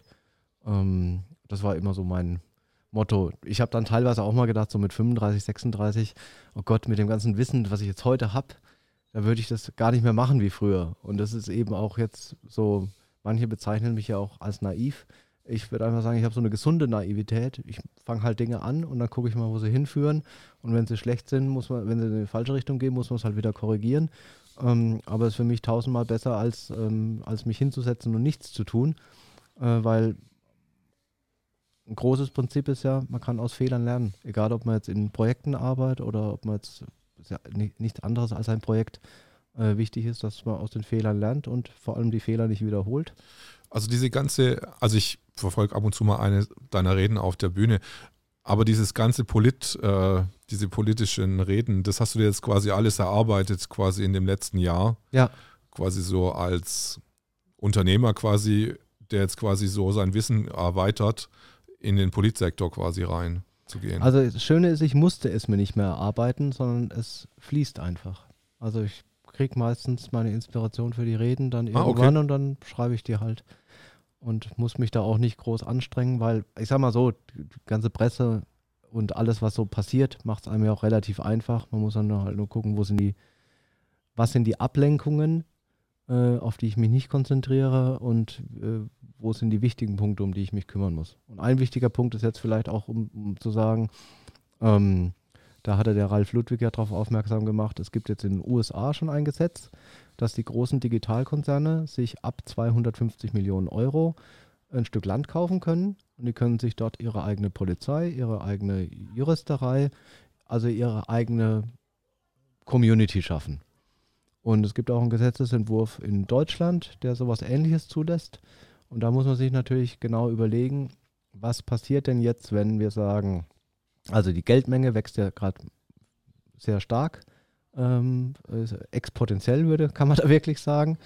Und ähm, was passiert denn dann, wenn wir jetzt zum Beispiel einen Staatsbankrott haben oder wenn eben, wer bezahlt eigentlich die ganze Party? Das ist ja immer die Frage. Da viele in Kurzarbeit sind und da viele auch arbeitslos sind, geschlossen sind, können die Menschen das ja nicht mehr erwirtschaften. Das heißt, irgendwo muss das ja alles herkommen. Und da möchte ich einfach nur darauf hinweisen, dass, dass man das sehr gut im Auge behalten sollte, was da die großen Digitalkonzerne auch tun. Mir kommt es eher so vor wie so äh, Clanwesen auf hohem Niveau, so wie das wie im Irak ist, weil der Irak ist ja total zersplittert, wo quasi so kleine Landlords Mhm. ihre, ähm, man, man kommt auch gar nicht richtig durch, äh, weil du musst dann überall, die Regierung hat eigentlich nicht das Sagen, sondern einfach nur diese Regionalherren, Ja. die dann äh, entweder deine Nase passt dem oder passt dem nicht. Also du kommst weiter oder nicht. Ja. Also Also, äh, Iran wäre auch ein Teil meiner Irak Welt. meine ich. Ja, oder Iran und Irak wären auch Teile meiner Sabbatical-Reise gewesen. Kann ich leider nichts dazu sagen, wie es dort ist. Aber ich muss mir einfach nur vor- vorstellen, der Gedanke ist doch wirklich beängstigend, wobei ich das Wort Angst ungern in den, in den Mund nehme, aber einfach, ähm, also es gibt jetzt eine Firma, die heißt Facebook zum Beispiel, die kauft sich dort eine gewisse Menge Land und dann kann die dort machen, was sie möchte und es gibt auch keine gewählte Regierung mehr, sondern Facebook gibt dann einfach die Regeln vor. Und wenn ich dann in dem Facebook-County lebe, dann muss ich mich eben zwangsimpfen lassen vielleicht und ich muss, habe diese grünen Zonen und die roten Zonen, die jetzt in, in Deutschland auch schon äh, zur Sprache äh, kommen und das finde Was ich. ist eine grüne, rote Zone? Da gab es halt diesen Entwurf, dass man sagt, es soll äh, grüne Zonen geben, die dann niedrige Infektionen haben und dann gibt es die roten Zonen, die hohe Infektionszonen haben und zwischen diesen Zonen muss es dann Pufferzonen geben, äh, wo eben die Menschen Gelbe ganz- Zonen sozusagen. Genau, das, wo, Wahrscheinlich. wo, äh, wo die Menschen dann zwischen den Zonen nur noch ganz eingeschränkt sich bewegen dürfen. Ähm, und ich sag mal, wir haben ein Grundgesetz, da steht Freizügigkeit im ganzen Bundesgebiet drin. Äh, das ist dann schon, also da muss man sich einfach Gedanken machen. Und der zweite Punkt, den ich gerade wahrnehme, ist, dass jetzt mit der, mit der Wahl von äh, Biden eben auch die, äh, die Aggression gegenüber Russland wieder zunimmt. Ähm, wenn man die Medien aufmerksam verfolgt, merkt man, dass jetzt gerade irgendwie in Norwegen wieder viel militärische Bewegung ist. Und der erste Luftangriff ist auch schon wieder auf Syrien erfolgt, habe ich glaube Genau, das ist ja auch, also genau. ich hatte es ja mal gesagt auf einer Rede, also der, der Donald Trump war ja der einzige US-Präsident, der keinen Krieg angefangen hat. Ähm, und ähm, egal, was man von ihm hält, zumindest muss man hier sagen, äh, da steht er doch gegenüber den anderen Präsidenten sehr, sehr gut da. Und wie du gesagt hast, genau, der hat, fängt jetzt schon wieder an und Syrien ist ja so ein Stellvertreterkrieg äh, zwischen den beiden äh, Mächten USA und Russland. Und da möchte ich einfach äh, auch darauf aufmerksam machen, dass man während der ganzen Grundrechte-Debatte eben diese geopolitischen Themen äh, nicht aus dem Auge verliert und wenn man jetzt sieht, wie einfach im Moment die Menschen eben beeinflusst werden über die Massenmedien, ist es natürlich schon ähm, die Frage, was passiert da? Wird da irgendwas inszeniert, um dann von dem eigentlichen Problem, das passiert, kennt man ja oft, also wenn es innenpolitisch nicht mehr läuft, dann geht man in die Außenpolitik und macht dort halt was, um von den innenpolitischen Themen abzulenken. Und ähm, da möchte ich nur auch jeden darauf aufmerksam machen. Also ich war in 18 Ländern unterwegs. Ich habe nur friedliche Menschen kennengelernt, egal ob ich in der Ukraine war, ob ich in Russland war, ob ich in Japan war, äh, in Indien. Äh, und die normale Bevölkerung wird sicherlich keinen Krieg wollen, egal wie. Ich, ich habe keinen Menschen kennengelernt, der gesagt hat, ich habe ein Problem mit dem oder ich habe ein Problem mit dem und ich will mir jetzt die Köpfe einschlagen. Oh, heute ist übrigens der Tag, was ganz aktuell ist, äh, wo das äh, die erste, zweite Lesung oder zweite, dritte Lesung von diesem neuen Gesetz, was den Lockdown verlängert ja. soll. War vorgestern schon. Vorgestern ist, ist, ist halt vierter. Ist, ist, eigentlich, ist, ist eigentlich schon durch. Ja? Ja. Okay. Wir haben es gestern noch anders gelesen, nee, vorgestern noch anders gelesen ja. gehabt, deswegen. Okay. Aber kann auch sein, dass mhm. ich, also ich habe so viel zu tun, dass ich auch nicht mehr schaffe, alles zu verfolgen. Mich hat eher gestern die Nachricht äh, doch verwundert, dass die Innenminister Demonstrationen jetzt mengenmäßig beschränken wollen. Teilnehmerzahlen, äh, die Teilnehmerzahlen für Demonstrationen äh, am besten auf 100 oder 200 Teilnehmer beschränken. Und da muss ich natürlich sagen, da ist unsere frohe Botschaft, äh, alle Menschen können auf Demonstrationen gehen und wir sollten uns nicht davon abhalten lassen, nur weil in einem Versammlungsbescheid steht, es dürfen nur 200 Menschen teilnehmen ähm, ist es, ähm, äh, also braucht man keine Angst davor zu haben. Ihr wart ja selber auf den Demonstrationen.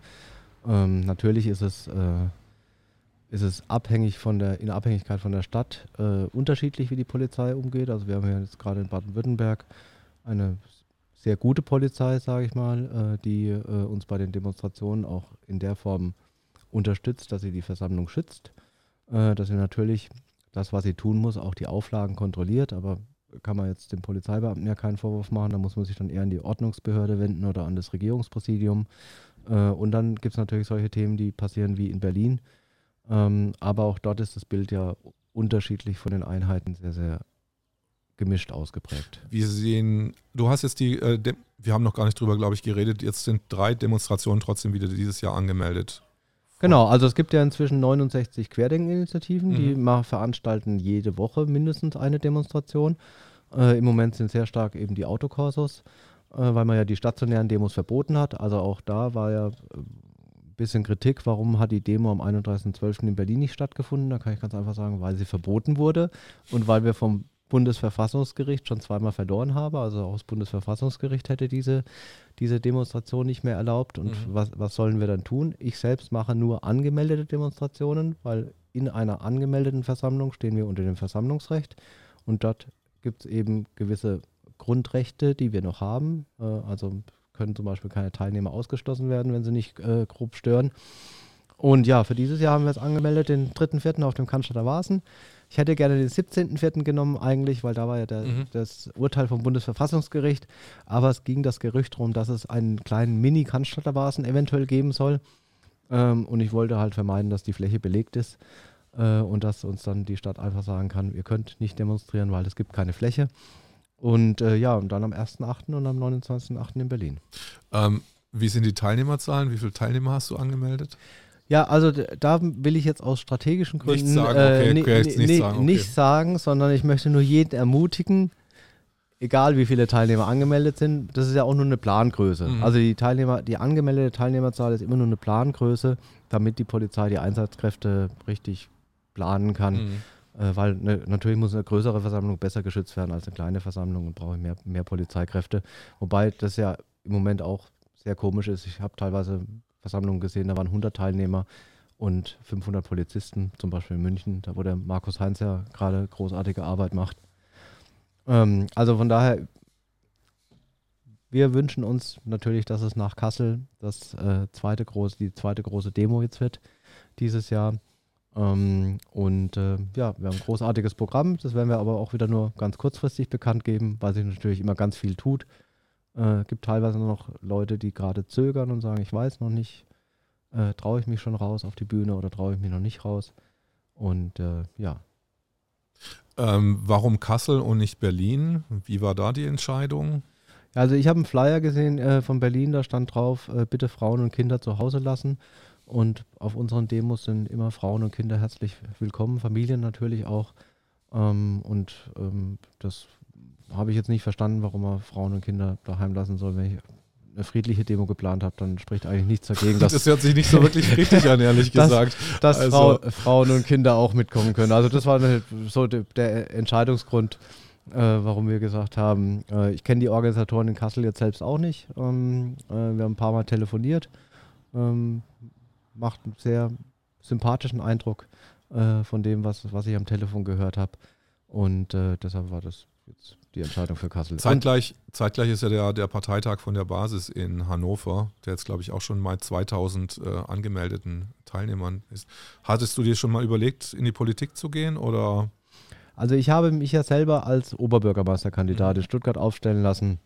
Aus ein paar taktischen Gründen, das kann ich jetzt ja hinterher sagen. Erstens durfte ich natürlich Wahlplakate aufhängen. Also ich glaube, Stuttgart war die einzige Stadt, äh, in der 2000 Plakate hingen, wo drauf steht Corona-Maßnahmen beenden. Äh, das zweite war natürlich die Versammlung, äh, Versammlungsbehörde wurde auch ein bisschen also ich würde sagen, wir haben gut, gute Möglichkeiten gehabt, mit der Polizei und mit der Versammlungsbehörde zusammenzuarbeiten. Äh, natürlich habe ich auch ein bisschen Sorge gehabt, dass die, ähm, man weiß ja nie, wenn in den, Me in den Medien geschrieben wird, dass, das, dass wir alle so böse sind, ob dann irgendwelche Leute auf einmal anfangen durchzudrehen und irgendwie hier Schmierereien oder was weiß ich an die, an die, an die Tür bringen. Also von daher war auch mein Beweggrund, dass ich sage, da habe ich ein bisschen besseren Schutz natürlich durch die, durch die Polizei, die uns da auch gut unterstützt hat, also der Ob Ob Objek äh, Objektschutz der Polizei Stuttgart, die immer für uns da waren und immer gesagt haben, ähm, wenn es ein Problem gibt, Mhm. dann bitte anrufen und äh, auch ähm, dort immer sehr kooperativ waren. Also das waren so die, die drei Beweggründe und natürlich ist das Oberbürgermeisteramt auch ein interessantes Amt, äh, kann sich jeder mal durchlesen, wie das ausgestaltet ist. Und ähm, das wäre auch das Einzige, was ich mir vorstellen könnte als von meinem Unternehmertypus, weil ich möchte ja Dinge machen. Also was ich mir nicht vorstellen könnte, ist jetzt in einem, jeden Morgen in den Landtag zu gehen und dort dann lange Debatten zu führen. Das entspricht nicht so meinem Naturell. Also von daher, äh, um deine Frage zu beantworten, also Parteiarbeit wird nicht die meine, meine sein und ich kann jeden nur ermutigen, eben, wenn er die Parteiarbeit jetzt macht, äh, das auch zu nutzen in der Form, dass man eben Systemkritik übt. Weil ich sehe zum Beispiel, jetzt gibt es die Partei äh, Wir 2020 heißt die ja hier in Baden-Württemberg, die machen Mhm. das großartig, weil die machen zum Beispiel dann ihre Wahlveranstaltungen, äh, um eben auch die Corona-Soundtracks abzuspielen. Also der fährt dann mit seinem Truck durch die Dörfer äh, und spielt eben die Corona-Audio-Tracks ab. Ähm, oder er hat Wahlplakate auch gemacht, äh, auf denen eben drauf steht, ähm, Corona-Maßnahmen beenden in ganz groß oder Pandemie beenden oder wie auch immer. Ähm, Corona-Wahnsinn stoppen, genau, so, äh, so heißt. Das finde ich super. Ähm, dafür kann man dann die Arbeit auch nutzen, um, also es gibt ja keine Möglichkeit, dass ich kostenlos Plakat, Plakate aufhängen kann. Äh, außer ich kandidiere eben für ein politisches Amt und dann kann ich natürlich diese Plakate auch nutzen, um die generelle Bewegung äh, zu stärken und zu sagen, diese Grundrechteinschränkung, weil darum geht es ja eigentlich, Ähm, die sind einfach total unangemessen und man versucht uns hier die Grundrechte immer länger äh, einzuschränken und auf Basis von äh, einer Impfdosis äh, eventuell wieder zurückzugeben. Was mich wirklich gewundert hat, dass du dann letztendlich nur 2% bekommen hast oder so, oder? Was war das? Also mir ist es ein bisschen, ist dir das komisch vorgekommen, dass es so wenig war? Nee, ist mir nicht komisch vorgekommen, weil du musst ja sehen, wie war denn die Medienberichterstattung? Mhm. Und ich wurde ja zu keinem offiziellen Treffen eingeladen. Also es war ja so, dass äh, dann die Stuttgarter Zeitung auch entschieden hat, dass äh, sie nur die aussichtsreichsten Kandidaten einladen und damit war ich raus. Mhm. Äh, aber auch, ich glaube, sieben andere Kandidaten und darauf hatte ich auch äh, au- aufmerksam gemacht. Also wenn ich in einer echten Demokratie lebe, dann muss ich auch alle Stimmen hören und dann kann ich nicht sagen, also die offiziellen Kandidatenprofile, die vorgestellt werden oder zur Diskussion zugelassen werden, dann nehme ich die in Anführungszeichen Außenseiter nicht mit rein, weil äh, wenn ich denen keine Reichweite gebe, dann schließe ich sie ja automatisch mit aus. Und das Zweite ist, ich Ja. war natürlich eigentlich mit den großen Demos beschäftigt, die zu organisieren und habe dann mittwochs immer noch meine kleine äh, Wahl-Sieg-Veranstaltung, haben wir es ja genannt, ähm, äh, gemacht, wo dann wir eben auch immer wieder informiert haben, wo wir dann damals ja diese Solid Facts Aktion gemacht haben, wo wir die CO2-Messung durchgeführt haben, so einfach versucht haben, ähm, die Bevölkerung zu sensibilisieren, auch für dieses Thema, was ist die Maske gesund, ist sie ungesund, was passiert da eigentlich. Und das Schöne ist ja, das Umweltinstitut, glaube ich, aus Hamburg hatte letzte Woche, gab es einen großen Artikel auf Heise, ähm, eigentlich bestätigt das, was wir schon immer sagen, nämlich, dass die Masken einfach nicht gesund sind. Was für ein Artikel ist das? Da gab es auf heise.de, kann jeder äh, gucken, ähm, da hat ein, ähm, Sollen wir das runter verlinken irgendwie? das könnte man verlinken, ja, da gab es einen, äh, äh, schön, schön, äh, schön war eigentlich geschrieben, äh, all der Dreck der Welt ähm, und dann war aufgeklärt, was denn in den Masken alles drin ist und insbesondere auch, dass natürlich diese Mikroplastiken äh, auch bei längerem Tragen, bei unsachgerechtem Tragen, was ja die meisten tun, ähm, dann eben äh, sich verselbstständigen können. Aber kann ich dir geben. Okay, Verlinken wir einfach. Gut, das verlinken wir dann drunter. Ich hatte äh, nämlich, du warst nämlich, ich glaube, das war die offizielle Kandidatenvorstellung. Da muss, dann durften alle reden und in voller Länge. Genau, da durfte ich einmal. Genau, einmal. Und das war es dann quasi. Das war's, ich fand es genau. wirklich ganz gut. Also du warst zwar auch als letzter, glaube ich, dran. Ja, Weiß nicht, ob das so hinge hingetimed war. Ich weiß es nicht. Äh, nee, das lag daran, nichts- dass, dass wir als Letzter abgegeben haben. Ah, okay. Also man konnte ab Eingang, null, Ausgang, man, man okay. kann ab null, äh, ja, das, da wird ja bestimmt, wie ist die, die, äh, die Reihenfolge auf dem Wahlzettel. Ähm, und äh, wir hatten als Letzter abgegeben und ich fand es aber auch nicht schlecht, ganz unten zu stehen, statt mittendrin. Was mich noch interessiert, du hattest, du warst in irgendeiner Studentenorganisation oder Burschenschaft oder irgendwas, wo du in Stuttgart an, hier angekommen bist. Was war das nochmal für eine Also, Organisation? Genau, es ist weder, weder eine Studentenorganisation noch eine Burschenschaft, sondern es, die, es nennt sich Roundtable. Äh, das sind einfach, äh, wie es der Name sagt, runde Tische, wo ähm, junge Männer zwischen, ähm, zwischen 20 und 40 sich eben vernetzen können. Und äh, mit 40 fliegt man raus, da kann man dann in eine andere Organisation gehen.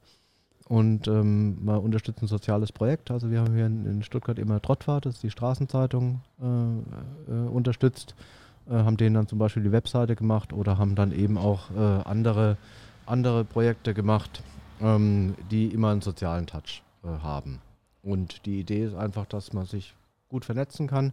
Warum dürfen keine Frauen mit dabei sein? Ja, es gibt den Ladies Circle dann. Also das Ah. ist einfach historisch gewachsen, würde Okay. ich, würde ich jetzt mal sagen. Aber es gibt natürlich dann auch die ganzen Termine, wo man mit Partnerin äh, dann unterwegs ist und wo das aufgehoben ist. Und es gibt ein, einmal im Jahr gibt es eben eine schöne Sache. Ich reise ja sehr gerne und da gibt es eine schöne Sache. Es gibt eben ei- ei- jedes Jahr richtet ein anderes Land dann ein internationales Treffen aus, wo man einfach dann auch ähm, bei Privatpersonen übernachtet äh, und einfach einen direkten Einblick in das Land kriegt, weil also jeder, der einen Hotelurlaub schon mal gemacht hat und einen Backpacking-Urlaub, weiß einfach, bei welchem Urlaub man mehr vom Land erfährt. Auf jeden Fall beim Backpacking natürlich. Ja, Also, genau. Weil da erfährst du wirklich was über Land und Leute. ja. Aber sind die international seit Jahren organisiert? Also dann gibt es dann wirklich auch dann Treffen, wo sich dann die Gruppierungen dann quasi sich gegenseitig einladen oder? ja, so funktioniert Okay. es. Also es gibt dann, ist immer die eine, eine Initiative, also äh, der heißt ja Roundtable 23, kann man schon sehen, dass es dann auch 24, 25, 26, Mhm. 27 gibt. Also können sich eben äh, verschiedene, ich glaube in Stuttgart gibt es alleine drei davon. Wie, wie hast du die gefunden? Ähm, ich glaube, ach, es kam über irgendein Unternehmernetzwerk, kam das und hat Mhm. mich gefragt, ob das nicht was wäre. Äh, ich hatte mich immer so ein bisschen drüber beklagt. Also man muss dazu wissen, ähm, als Nike-Schmeckter ist es schwierig im Schwabenland äh, erstmal ein paar Kontakte zu finden. Also du da- wirst dich selber auch noch als reingeschmeckten, obwohl du hier in Baden-Württemberg. Äh, Ja, jetzt bin ich ja lange hier. Inzwischen wei weiß ich, wie. Aber ich komme eigentlich aus Würzburg, das ist so eine Studentenstadt. In Würzburg war es einfach normal, ja. wenn man auf der Straße unterwegs war, da war ein Café und da war ein Platz, dann hat man sich einfach dazugesetzt und hat angefangen, sich zu unterhalten. Mhm. Ähm, und dann war erstmal hier in Stuttgart so, dass äh, die Erfahrung, darf ich mich dazusetzen? Äh, nein. Also Stuttgarter arbeitet an euch. Nein, es ist, nein, es ist einfach, einfach eine andere Mentalität. Ja. Das muss man einfach wissen. Und Ja. wenn, wenn man natürlich auch so zwei Konträren Mhm. Äh, kommt komm- so. kommt, dann ist es erstmal äh, ziemlich. Und dann hatte ich auch, also ich habe ja hier studiert und dann dachte ich immer, ja, okay, über das Studium äh, findet man dann äh, seinen äh, Bekanntenkreis, erweitert man seinen Bekanntenkreis. Aber es ist so, ich habe gelernt und das ist wi- wirklich so, es ist nicht böse gemeint, aber es ist einfach so, man führt in Stuttgart seine Freundeskreise getrennt. Also es gibt einen Studentenfreundeskreis, aber der Mhm. darf nicht vermischt werden mit dem anderen Freundeskreis und so weiter. Mhm. Äh, ich weiß nicht, ob es heute immer noch so ist. Also wir, wir, haben das natürlich kom komplett aufgebrochen, aber äh, also ich hab, habe studiert und dann hat man dann halt immer die Studentenklicke, Mhm. hatte man halt. Und dann hat man gesagt, ja, also nee, ich grill, ich grill jetzt heute mit, mein, mit Mir meinen ahnt was, ich kann mir das schon noch vor- vorstellen irgendwie. ja, ich, ich grille ja jetzt mit meinem anderen Freundeskreis, hieß es Mhm. dann immer. Da sage ich, warum mischt ihr die eigentlich nicht? Ja, wir machen das nicht. Also, ja, Nicht mischen. äh, genau. Und, und dann kam, äh, und dann habe ich mir halt Alternativen gesucht und äh, da ist der Roundtable eine hervorragende Aktion. Auch wenn ich inzwischen gelernt habe, ich lese ja auch die einschlägigen Telegram-Chats, äh, dass der Gründervater oder die Gründungsfigur ähm, wohl vielleicht anderes im Sinn hat. Aber auf lokaler Ebene hat es keinen Einfluss. Was hat, was hat er im, im Sinn? Ich kenne mich bei denen überhaupt nicht aus. Also, Ja, es hieß ja, das wären Freimaurer und die würden dann, wird ja bei den Frau, Freimaurern äh, irgendwelche Dinge immer nachgesagt, aber ich kann nur sagen, ich bin kein Freimaurer und auch an dem Tisch würde ich vermuten, gibt es genau null. also ich habe auch nur äh, theoretisches Wissen über und unser Aufnahmeleiter hier ist auch kein Freimaurer, obwohl er wir gestern schon heftigste Diskussion über Freimaurertum gehabt Ja. haben. Aber wir sind hier Freimaurerfrei, genau. Ja, also für mich ist es auch nicht relevant, weil ich sehe immer den Mensch und ich kann mir einfach nicht vorstellen, dass es zumindest auf der ähm, äh, lokalen Ebene dann Menschen gibt, die da beeinflusst sind. Ob es dann irgendwie diese Logen etc. gibt es ja wohl, weiß ich aber nicht, ob da irgendwelche Geheimtreffen gemacht werden oder nicht. Ist für mich auch nicht relevant, weil ich arbeite einfach nach vorne äh, und lasse mich von sowas nicht abhalten. Also du hattest keine Lust, dich irgendwie jedes Wochenende, wie die Studenten so sind, teilweise sinnlos zu betrinken, irgendwie durch irgendwelche Clubs zu ziehen. Okay. Also wir haben natürlich auch unseren Spaß gehabt, das Mhm. gehört, gehört auch dazu, klar. Aber schon erstaunlich, dass es ein regionales Gefälle ist, dass jetzt Würzburg wirklich, weil es ja auch nicht so weit, wirklich weit weg ist, dass so die Mentalität so von der Stadt einfach so ein bisschen anders ist. Ja, das konnte, konnte ich mir auch nicht vorstellen. Aber ich habe ja dieses Jahr auch eine äh, schöne, oder letztes Jahr eine schöne Deutschland-Demo-Tour gemacht. Und ähm, ich muss doch fe- feststellen, wie unterschiedlich doch die Städte auch in Deutschland sind und was ja auch schön ist. Man sieht einfach diese, diese lokalen Kulturen und wie sich das dann doch unterscheidet. Finde ich eigentlich ganz toll. Oh ja, ich bin eine Zeit lang auch durch die Märkte hier gezogen. Also es gibt wirklich ganz, ganz kleine Städte, die wirklich einen ganz urigen Charakter hier haben. Ja. Also so, man wird es Genau. gar nicht glauben. Man denkt ja immer, man müsste ins Ausland gehen. Nee, und dann aber man ehrlich sagen, Nur also, 100 Kilometer weiter. genau.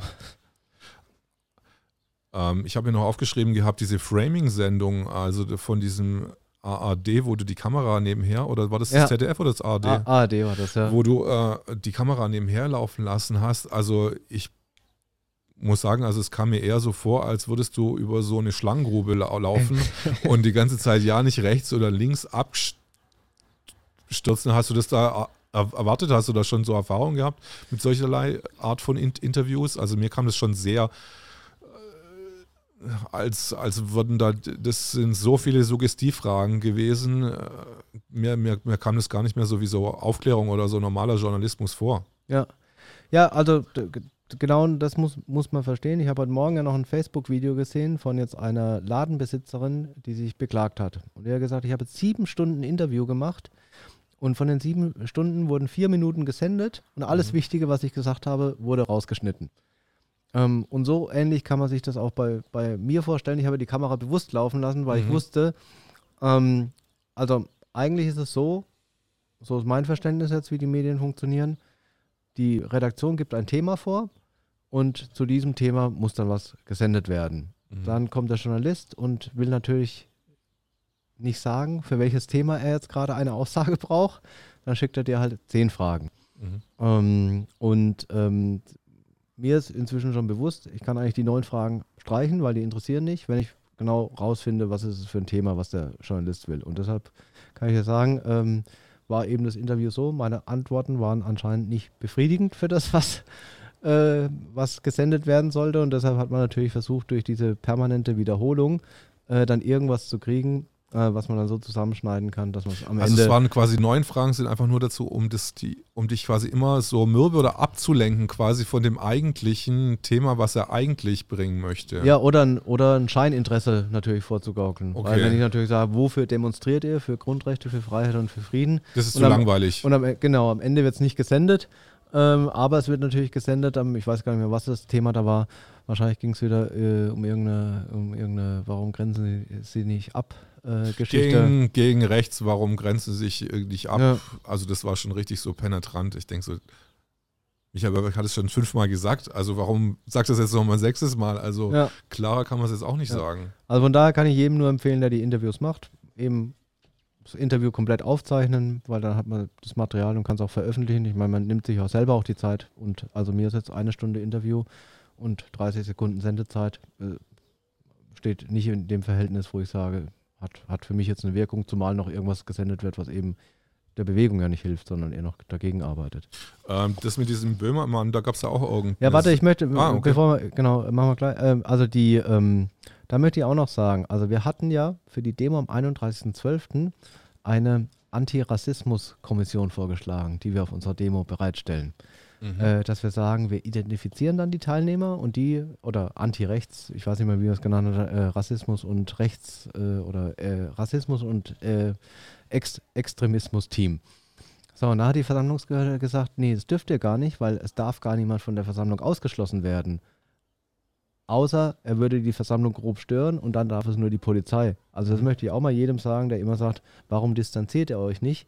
Wir haben eine klare Position, wir sind eine friedliche Bewegung, jegliche Art von Extremismus, äh, Antisemitismus, Gewalt hat in der Bewegung keinen Platz. Und ähm, ich darf aber als Versammlungsleiter von der Versammlung ja gar niemanden ausschließen. Das heißt, das müsste dann die Polizei tun. Und wenn die Polizei weiß, da ist jemand, der ist rechtsextremistisch oder auch linksextremistisch oder gewaltbereit, dann muss ja die Polizei diese Leute identifizieren und ausschließen. Also dieser Vorwurf, der uns dauernd gemacht wird. Mhm. Ähm, und ich sage mal, wo ich natürlich 100% Kontrolle darüber habe, ist, wer spricht auf der Bühne. Und die Verantwortung nehme ich auch wahr. Und da war keiner von denen, äh, der da dann gezeigt wurde, sondern es wurde einfach nur gezeigt, Teilnehmer. Ähm, aber was hat denn der Teilnehmer für einen Einfluss auf die Demo, wenn er nicht auf der Bühne steht? Zero würde ich mir mal sagen. Genau, Also, also meine, er kann, kann im Zweifelsfall sich noch mit dem Megafon hinstellen und versuchen, ein bisschen Reichweite für seine Botschaft zu kriegen, aber also von daher ähm, äh, möchte ich es auch nochmal ganz klar sagen, also dieser Vorwurf, äh, dass wir uns nicht distanzieren, der ist falsch und von der Versammlung ausschließen steht im Versammlungsrecht und das ist auch wichtig, deshalb können zum Beispiel auch Menschen, die keine Mund-Nase-Bedeckung tragen, aber gesund sind, also keine Sy- Symptome hatten, nicht von der Versammlung ausgeschlossen werden. Also es hilft uns auf beiden. Mhm. Dieses Versammlungsrecht ist sehr stark und es hilft uns auf beiden Seiten. Ähm, auf der einen Seite, dass man natürlich sagen kann, ich kann jetzt missgünstige, man weiß ja auch nie, was da dran ist an diesen Vorwürfen, was da, wenn da steht, das ist ein Rechtsextremist, also ähm, weiß ich ja nicht, kenne ich nicht. Erstens, wir haben auch dem Herrn Sundermeier angeboten, er soll uns doch mal eine Foto, Fotowand schicken von allen Extremisten, die er kennt. Er ist ja Ex Extremismus-Experte und dann können wir uns drum kümmern. Äh, hat er aber nicht gemacht. Ich kenne es von den Philippinen her, da gibt es auf dieser Südinsel, äh, gibt es dann von diesen muslimischen, gibt es dann so 30 mal 30, also sind dann wirklich schon einige, die dann so als Extremisten quasi so aufgestellt Ja. werden. Aber Also würden, würden wir uns dann auch noch drum kümmern, wobei ich sagen muss, äh, und das sagt ja auch der Ralf Ludwig immer, wir haben doch auch die Chance, diejenigen, die vielleicht jetzt eine Meinung haben, die nicht mehr mehrheitsfähig ist, äh, wieder in die Gaußsche Normalverteilung zurückzubringen. Äh, es ist doch, äh, also Gaußsche Normalverteilung kennst du wahrscheinlich, das ist diese Glocke.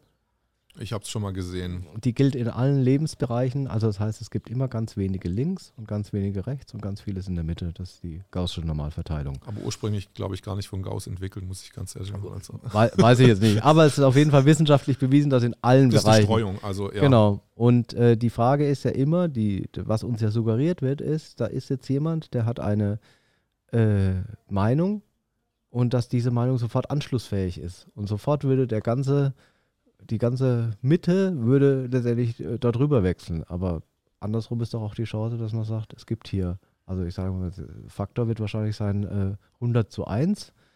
Äh, es gibt ja auch 100 Menschen, die diesen Menschen wieder überzeugen können, äh, doch in die friedliche Bewegung zu kommen. Ja, es gibt wahrscheinlich immer so ein paar Ausreißer, also rein statistisch gesehen. Also Ja. die liegen halt einfach daneben, aber sind Ja. halt nicht, äh, wo jetzt quasi das statistische Mittel ist. Ähm, handelt es sich jetzt bei Böhmermann um einen Ausreißer oder ist der statistischen Ausreißer oder äh, Ja, ja, Florian Schröder und äh, Jan Böhmermann. Äh, ja. Was soll ich dazu sagen? ich weiß Also- nicht, also ich hab, mich, mich hat es ein bisschen gestört, ehrlich gesagt, die Sendung, aber vor allem, weil es mir so ein bisschen vorgekommen wird, als würde das auch noch als Vehikel benutzt, quasi um gegen Rainer Füllmich irgendwie, der ja eigentlich gar nichts mit euch zu Ja. tun hat, gleich im selben Kontext in den zu setzen. Er spricht halt auch auf einer Querdenkenbühne ab und zu. Vielleicht ist das die. Das könnte Verbindung. auch, das könnte auch der Verbindung sein. Oder, oder er ist eben auch jemand, der viel bewegt und deshalb viel angegriffen wird. Ja, vermute ich auch. Besonders war das gerade mit den, ähm, Mit den Sammelklagen. mit den eben, Sammelklagen in, den- in Ja. den USA gerade so, Ja. so Ja. aktuell. Also wir entdecken, das ist ja jetzt ein gängiges Mittel der Diffamierung, dass eben alle, die sich kritisch äußern, dann auch öffentlich diffamiert werden. Und ähm, gut, ähm, für viele ist es eben schleierhaft, dass so jemand wie ich um die Ecke kommt, der sagt, mir ist jetzt mein privates Vermögen nicht mehr so wichtig, weil ich möchte gerne in einem freien Land leben und ich möchte nicht in einem Land leben, wo äh, permanent Angst verbreitet wird und wo ich meine Meinung nicht mehr sagen darf und dann lebe ich lieber mit weniger Geld ähm, in, ähm, in Freiheit und in Frieden, äh, als mit viel Geld in einem Luxusgefängnis, würde ich es dann äh, ja fast nennen. Und ähm, das können viele nicht verstehen, offensichtlich. Also auch Jan Böhmermann nicht, weil die unterstellen ja dann immer äh, unlautere Motive. Und ja, ich habe. Geld halt, Geld. Genau, Das ja, ist das unlauterste Motiv des Unternehmers. ja, ja, ich habe 19. Äh, Es geht dir nur ums, um die Kohle. Genau, ja, ich habe 19 Marken angemeldet, aber jeder, der schon mal eine Marke angemeldet hat, weiß, die kann man anmelden, dafür muss man Geld bezahlen, aber das heißt nicht, dass man damit Geld verdient, automatisch, weil so wurde es ja dargestellt. Die haben ja gesagt, ah, Ballweg hat 19 Marken angemeldet und mit diesen 19 Marken druckt er jetzt offensichtlich Geld. Also von daher kann jeder ja mal machen. Du kannst mal die Marke Orange Shirt anmelden Mhm. und dann wirst du sehen, dass dein Bankkonto sich nicht automatisch füllt. Nicht unbedingt. Und ich muss mir jetzt ganz ehrlich sagen, äh, wenn ich mich jetzt letztes Jahr habe ich mir noch ein Querdenken-T-Shirt gekauft irgendwie und im Sommer damit rumgelaufen. Dann sind wir, ähm, das ist aber sofort gesehen worden bei mir in der Straße. Ja, Und danach bin ich auch angeherrscht worden mit der Maske dann in diesem Laden. Und dann durfte auch mit dem, und dann musste, dann hat mich dann mein, mein Nachbar dann drauf angesprochen, weil er durfte dann quasi auch, was ist jetzt mit dem Lokalbesitzer los? ja, Warum dürfen wir, können wir da jetzt nicht mehr so friedlich sitzen? So, ähm, aber inzwischen muss ich sagen, äh, ist es ist so negative Stimmung gegen Querdenken gemacht worden. Da muss ich mal echt wirklich in Berlin überlegen, ob ich jetzt wirklich mit dem Querdenken-T-Shirt über die Straße laufe, weil das ist Mhm. schon so eine politische Ansage. Ich meine, hier ist es wahrscheinlich anders noch. Ja, hier ist anders. Also ich kann nur jetzt Mhm. für die Initiative, also die Frage ist ja, die Marke, sage ich mal, oder der Begriff wurde Mhm. jetzt natürlich versucht zu framen und wurde natürlich äh, sehr schlecht dargestellt. Mhm. Und jetzt haben wir viel, also wir haben die Winterpause ja genutzt für viel Pressearbeit. aber auch ähm, in den Initiativen ähm, äh, zu stehen. Und alle Initiativen stehen zu dem Namen.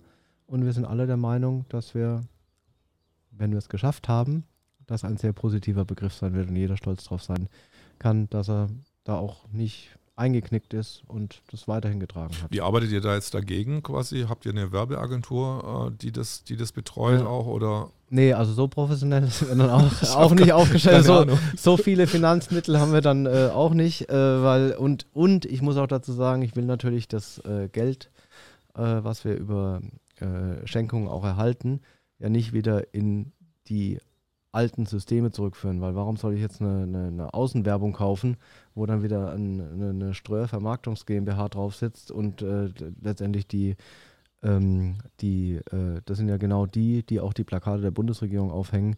Äh, die würden ja dann von der Bundesregierung bezahlt und von uns. Ähm, da sind jetzt so Aktionen, die mir gerade die nette Dame an der Mauer, die du vorhin gesehen hast, erzählt hat. Die Mhm. verteilen jetzt Steine überall, wenn die Wanderungen machen, verteilen die beschriftete Steine. Äh, sind solche äh, Aktionen viel wichtiger. Nee, aber wa- was wir jetzt gemacht haben, weil du fragst, also wir arbeiten natürlich sehr stark mit der Pressearbeit, mit dem Pressekodex. Wenn man ein paar Begriffe jetzt, Corona-Leugner, kann sich jeder auf, äh, auf unserer Facebook-Seite oder auch auf der Webseite eben ein Template runterladen, mit dem man sich an die Presse wenden kann. Wir können uns beim Presserat beschweren. Äh, wir haben jetzt eine Petition eingereicht in dem, in dem Landtag von Thüringen, äh, weil eben der MDR so schlecht und falsch über uns berichtet hat. In der Form, dass es diesen Fake-Telegram-Kanal gab, wo ja unschöne Dinge drin standen und der wurde immer wieder uns zugeordnet. Obwohl Das war ein Ballweg äh, Genau. Telegram-Kanal, ja, okay. genau. Und der ist immer noch nicht gelöscht. Wir haben schon Strafanzeige erstellt. Wir haben die Presse frühzeitig informiert, dass dieser Kanal nicht von uns betrieben wird. Und trotzdem hat der MDR immer wieder darüber berichtet oder sich immer wieder darauf bezogen, insbesondere wo es um diese äh, Morddrohungen ging. Was war es für eine Morddrohung? Ach, ich weiß es gar nicht. Also eine Morddrohung gegen den Ministerpräsidenten von Thüringen, glaube ich, die da veröffentlicht wurde auf diesem Kanal. Mhm. Und ähm, wir haben frühzeitig dargestellt über alle Kanäle, dass dieser Kanal ni- nicht von uns betrieben ist, dass wir eine friedliche Bewegung sind, dass wir eine bürgerliche Bewegung sind. Und trotzdem hat es der MDR eben immer wieder gemacht. Und das haben wir eine Petition eben im Thüringischen Landtag eingereicht, um den ähm, um diesen Vorfall auch öffentlich zu machen. Okay.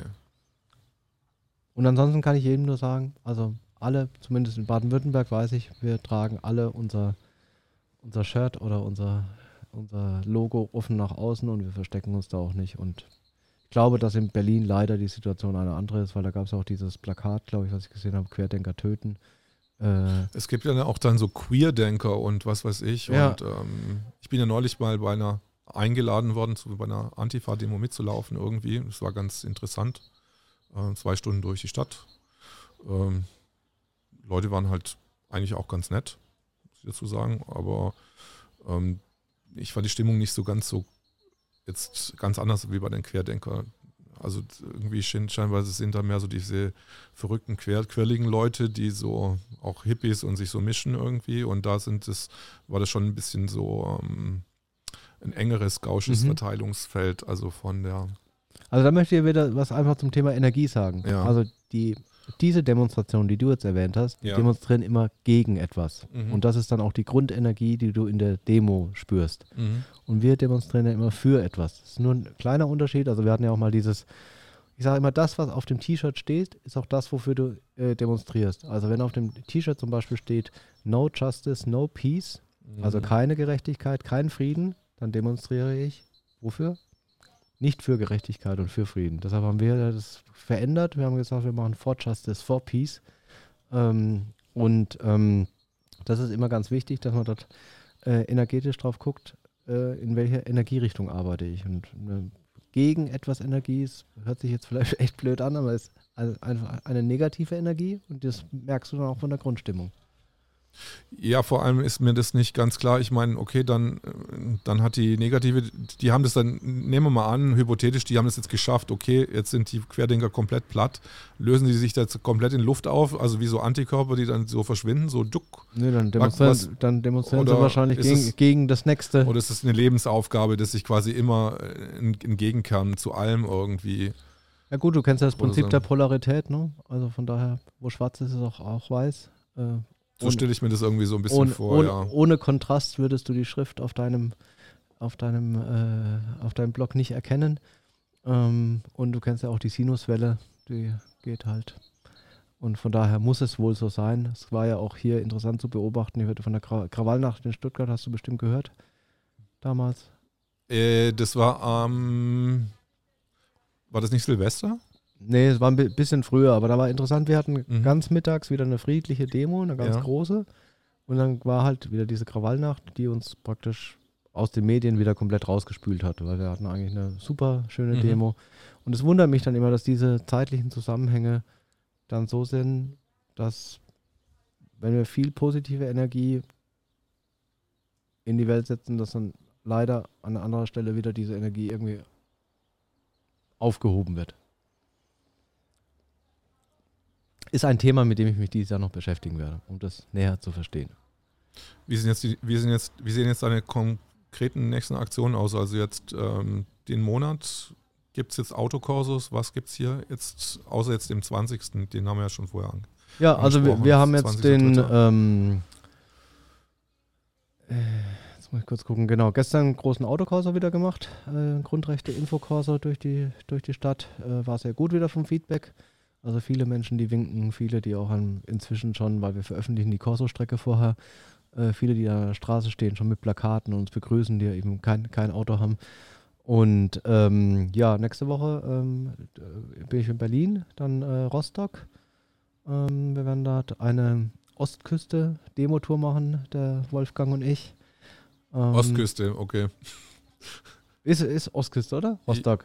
Rostock ist Ostküste, ja. Ja. Genau. Also, East Coast, ich habe gerade so gedacht, so, Ja. so, wie, wie so New York quasi, Genau. so Kiel, das ist dann vielleicht äh, ja so Miami oder naja. ja, wir müssen jetzt so. in kleineren Dimensionen denken, in lokaleren.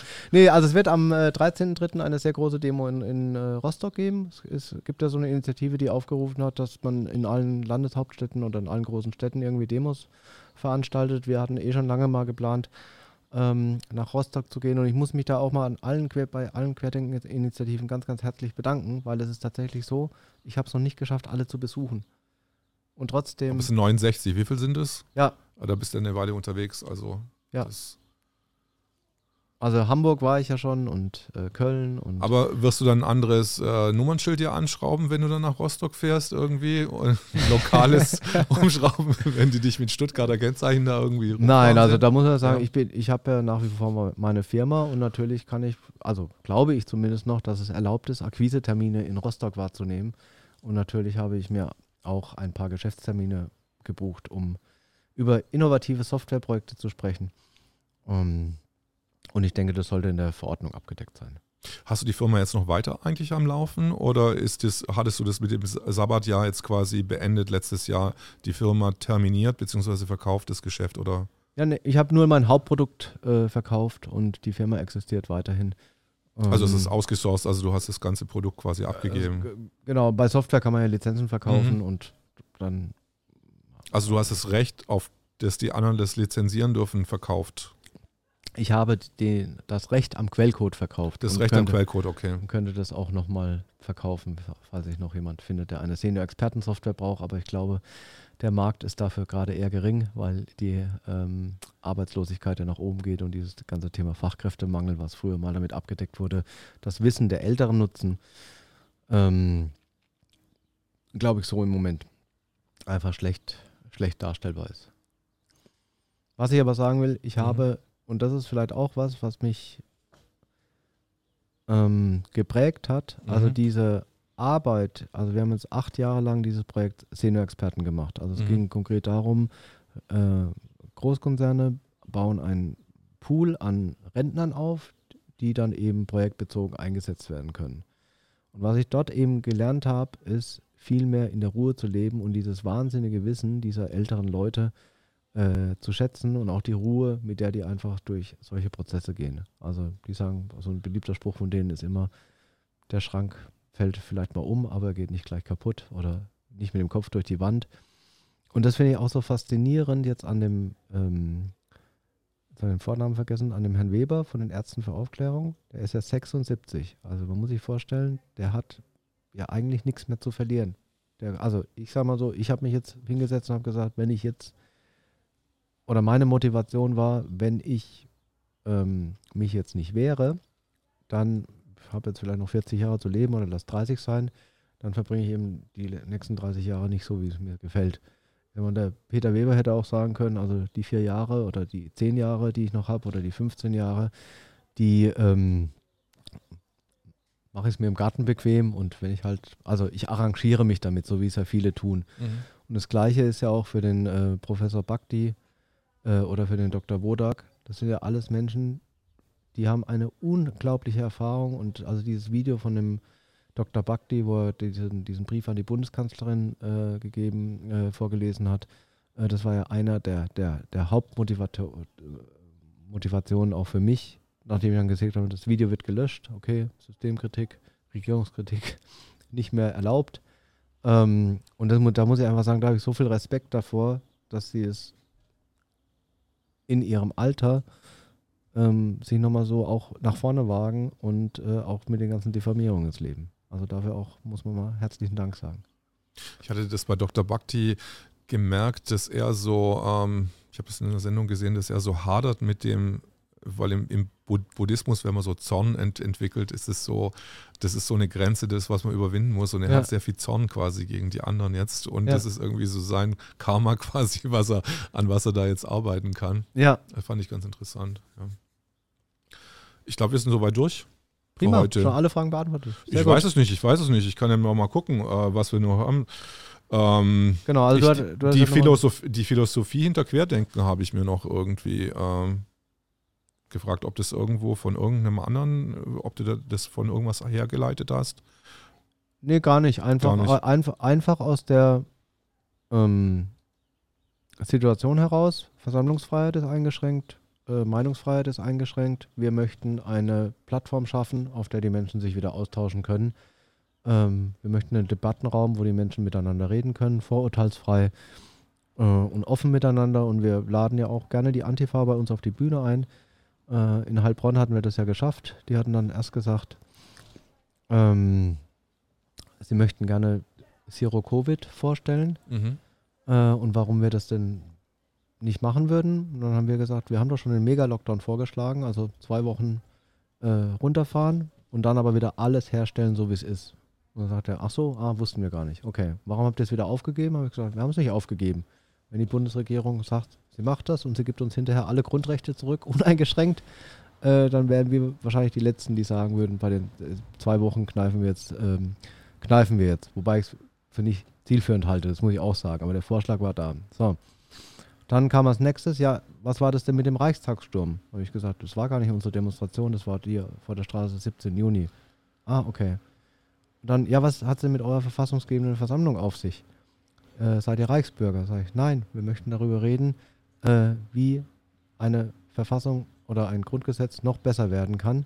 Ähm, wie das, was ich vorhin gesagt habe, wie funktionieren Geldsysteme, wie gibt es äh, eine Grundversorgung der Bevölkerung äh, mit gutem Wasser oder auch mit guten, guten Nahrungsmitteln, muss die gewährleistet sein, muss kommunale Infrastruktur nicht kommunal bleiben, all diese Themen. Soll eine Autobahn privatisiert werden. Ah, okay. Mhm. So, und dann haben sie gesagt, ja, aber du verdienst auch Geld mit den Demos, also bist du Kapitalist. oder so, so, so hat man halt gesehen dann war am- Verdienen die eigentlich mit ihren Gegendemos eigentlich auch Geld? Das muss man nämlich auch mal fragen. Weiß ich nicht, darum geht es ja nicht. Aber es war dann wirklich so äh, schön mit anzusehen. Am Ende haben sie nur noch gesagt, ihr, ihr seid Kapitalisten.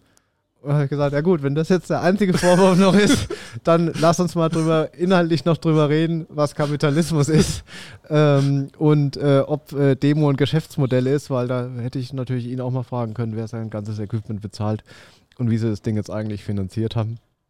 Äh, Das ist und lustig. äh, von daher ist auch da immer der Aufruf auch an unsere Gegenposition, die dürfen auch gerne auf, bei uns auf die Bühne. Ich habe ja die, diese Woche wurde ja auf Twitter, also es sind ja zwei Dinge passiert. Der, beim Monitor Georg Restle ist ja irgendwie ein Beitrag gelöscht worden, wo er sich dann beklagt hat. Ach stimmt, genau, da ist Ja. von den Öffentlichen mal was gelöscht worden zur Abwechslung. Und der Klaus Strunz heißt er, glaube ich, ist auf, ähm, auf Twitter ja gesperrt worden. Und da habe ich auch gleich gesagt, sowohl der Klaus Strunz als auch der Georg Restle sind auch bei uns auf der Bühne auch willkommen. Aber bitte zum Thema ähm, Artikel 5 Grundgesetz, Meinungsfreiheit und die Gefahr von großen Digitalkonzernen äh, eben auf diese Meinungsfreiheit. Gemeldet hat sich natürlich niemand. Ich habe es noch nicht erwartet, aber selbst dort ähm, wird, glaube ich, gerade vielen bewusst, ähm, dass eben die Meinungsfreiheit eingeschränkt ist und dass wahllos gelöscht wird. Gut, muss man auch sagen, äh, diese Zensurfilter, die funktionieren halt unabhängig davon, wer. Aber ich Äh, habe schon gesehen, dass äh, das Querdenken jetzt unheimlich viele äh, Pressemitteilungen einfach rausbringt, Mhm. quasi irgendwie immer die Gegendarstellung quasi von dem, was ist. Also ihr arbeitet da schon quasi dran, ich sage jetzt auch ihr, weil das ist ja, Ja. das ganze Team, äh, dass da auf jeden Fall wieder das in, eine- in, in eine positive Bahn gelenkt ist, was ja eigentlich, so wie ich das verstanden habe, ja auch das Interesse von Querdenken ist, dass es ein, eine positive Bewegung ist. Genau. Für den, für den Menschen. Also die Teilnehmer, die da sind, die wissen ja, dass es eine positive Bewegung gibt und damit wir wachsen können, müssen wir jetzt einfach noch größer werden. Wobei ich, das Leid auf der anderen Seite oder der Druck, der wird ja immer höher. Ähm, und ähm, es gibt halt keine andere große Demo-Organisation im Moment, äh, die regelmäßig große Dem Demonstrationen organisiert. Von daher müssen sich halt alle überlegen, was mache ich denn jetzt? Und also Facebook-Videos posten, wo ich sage, die Bundesregierung macht einen schlechten Job, ähm, wie ich es jetzt von einer Unternehmerin gesehen habe, das hilft halt nicht. Also viele sagen auch, die Demos helfen nicht, da bin ich anderer Meinung, weil über die Größe und wie wir gerade sehen, was passiert, wie auch die Medien sich jetzt kritischer äh, äußern. Aber es geht doch wirklich auch bei den Demos, jetzt sagen wir mal beim letzten Jahr, da hat man ja schon gemerkt, auch am 29. dass da so ein Zusammenhalt mit den Leuten besteht, der, den ich auf der Straße nicht finde. Ja. Also die haben sich da wirklich gefunden, die Leute. Und das war wie, ich weiß nicht, ich stelle mir das sowieso Flower Power vor, so alle, konntest, konntest, mit, konntest mit jedem reden, konntest Ja. einfach sagen Hi und dann haben sich die Leute gefunden. Das war ganz fantastisch. Ja. Und das ist ja auch das Schöne. Und da, deshalb will man ja die Demos auch unterbinden, weil die Leute vernetzen sich. Und vielleicht, genau, du hast gefragt, was gibt es noch? Es gibt zwei Möglichkeiten. Entweder ich arbeite gegen ein bestehendes System oder ich schaffe mir was Neues. Also Beispiel ist, wir wurden jetzt auf YouTube massiv zensiert. Und dann habe ich gesagt, okay, ich starte jetzt dieses freie Medienprojekt mit den PeerTube-Servern, wo wir als ähm, Zielsetzung ausgegeben haben oder als Wunsch, dass sich jetzt eben, dass in ganz Deutschland, äh, in ganz Europa 1000 PeerTube-Server aufgebaut werden, dass die Menschen sich in Clustern dann vernetzen und sagen, ich mache ein PeerTube-Wirtschaftscluster, ich mache ein PeerTube-Nachrichtencluster, ich mache ein PeerTube-Gesundheitscluster, äh, wir machen das PeerTube-Demo-Cluster. Äh, Könntest du das Konzept mal ein bisschen erläutern, wie das mit diesen Peer-Tubes funktioniert dann? Ja, also wir haben jetzt PeerTube, also es ist ja eine Open so äh, Source Software und wir Mhm. haben es so weit stabilisiert, dass jetzt äh, Livestreaming mit drin ist und dass wir eben auf Querdenken ähm, tube.querdenken-711.de unsere eigene Plattform anbieten. Da können alle Querdenken-Initiativen mit drauf und können über ihre Demonstrationen berichten.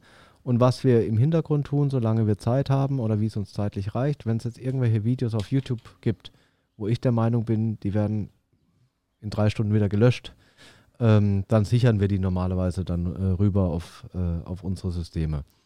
Und ähm, gleichzeitig stellen wir eben diese Software jetzt allen Interessierten zur Verfügung.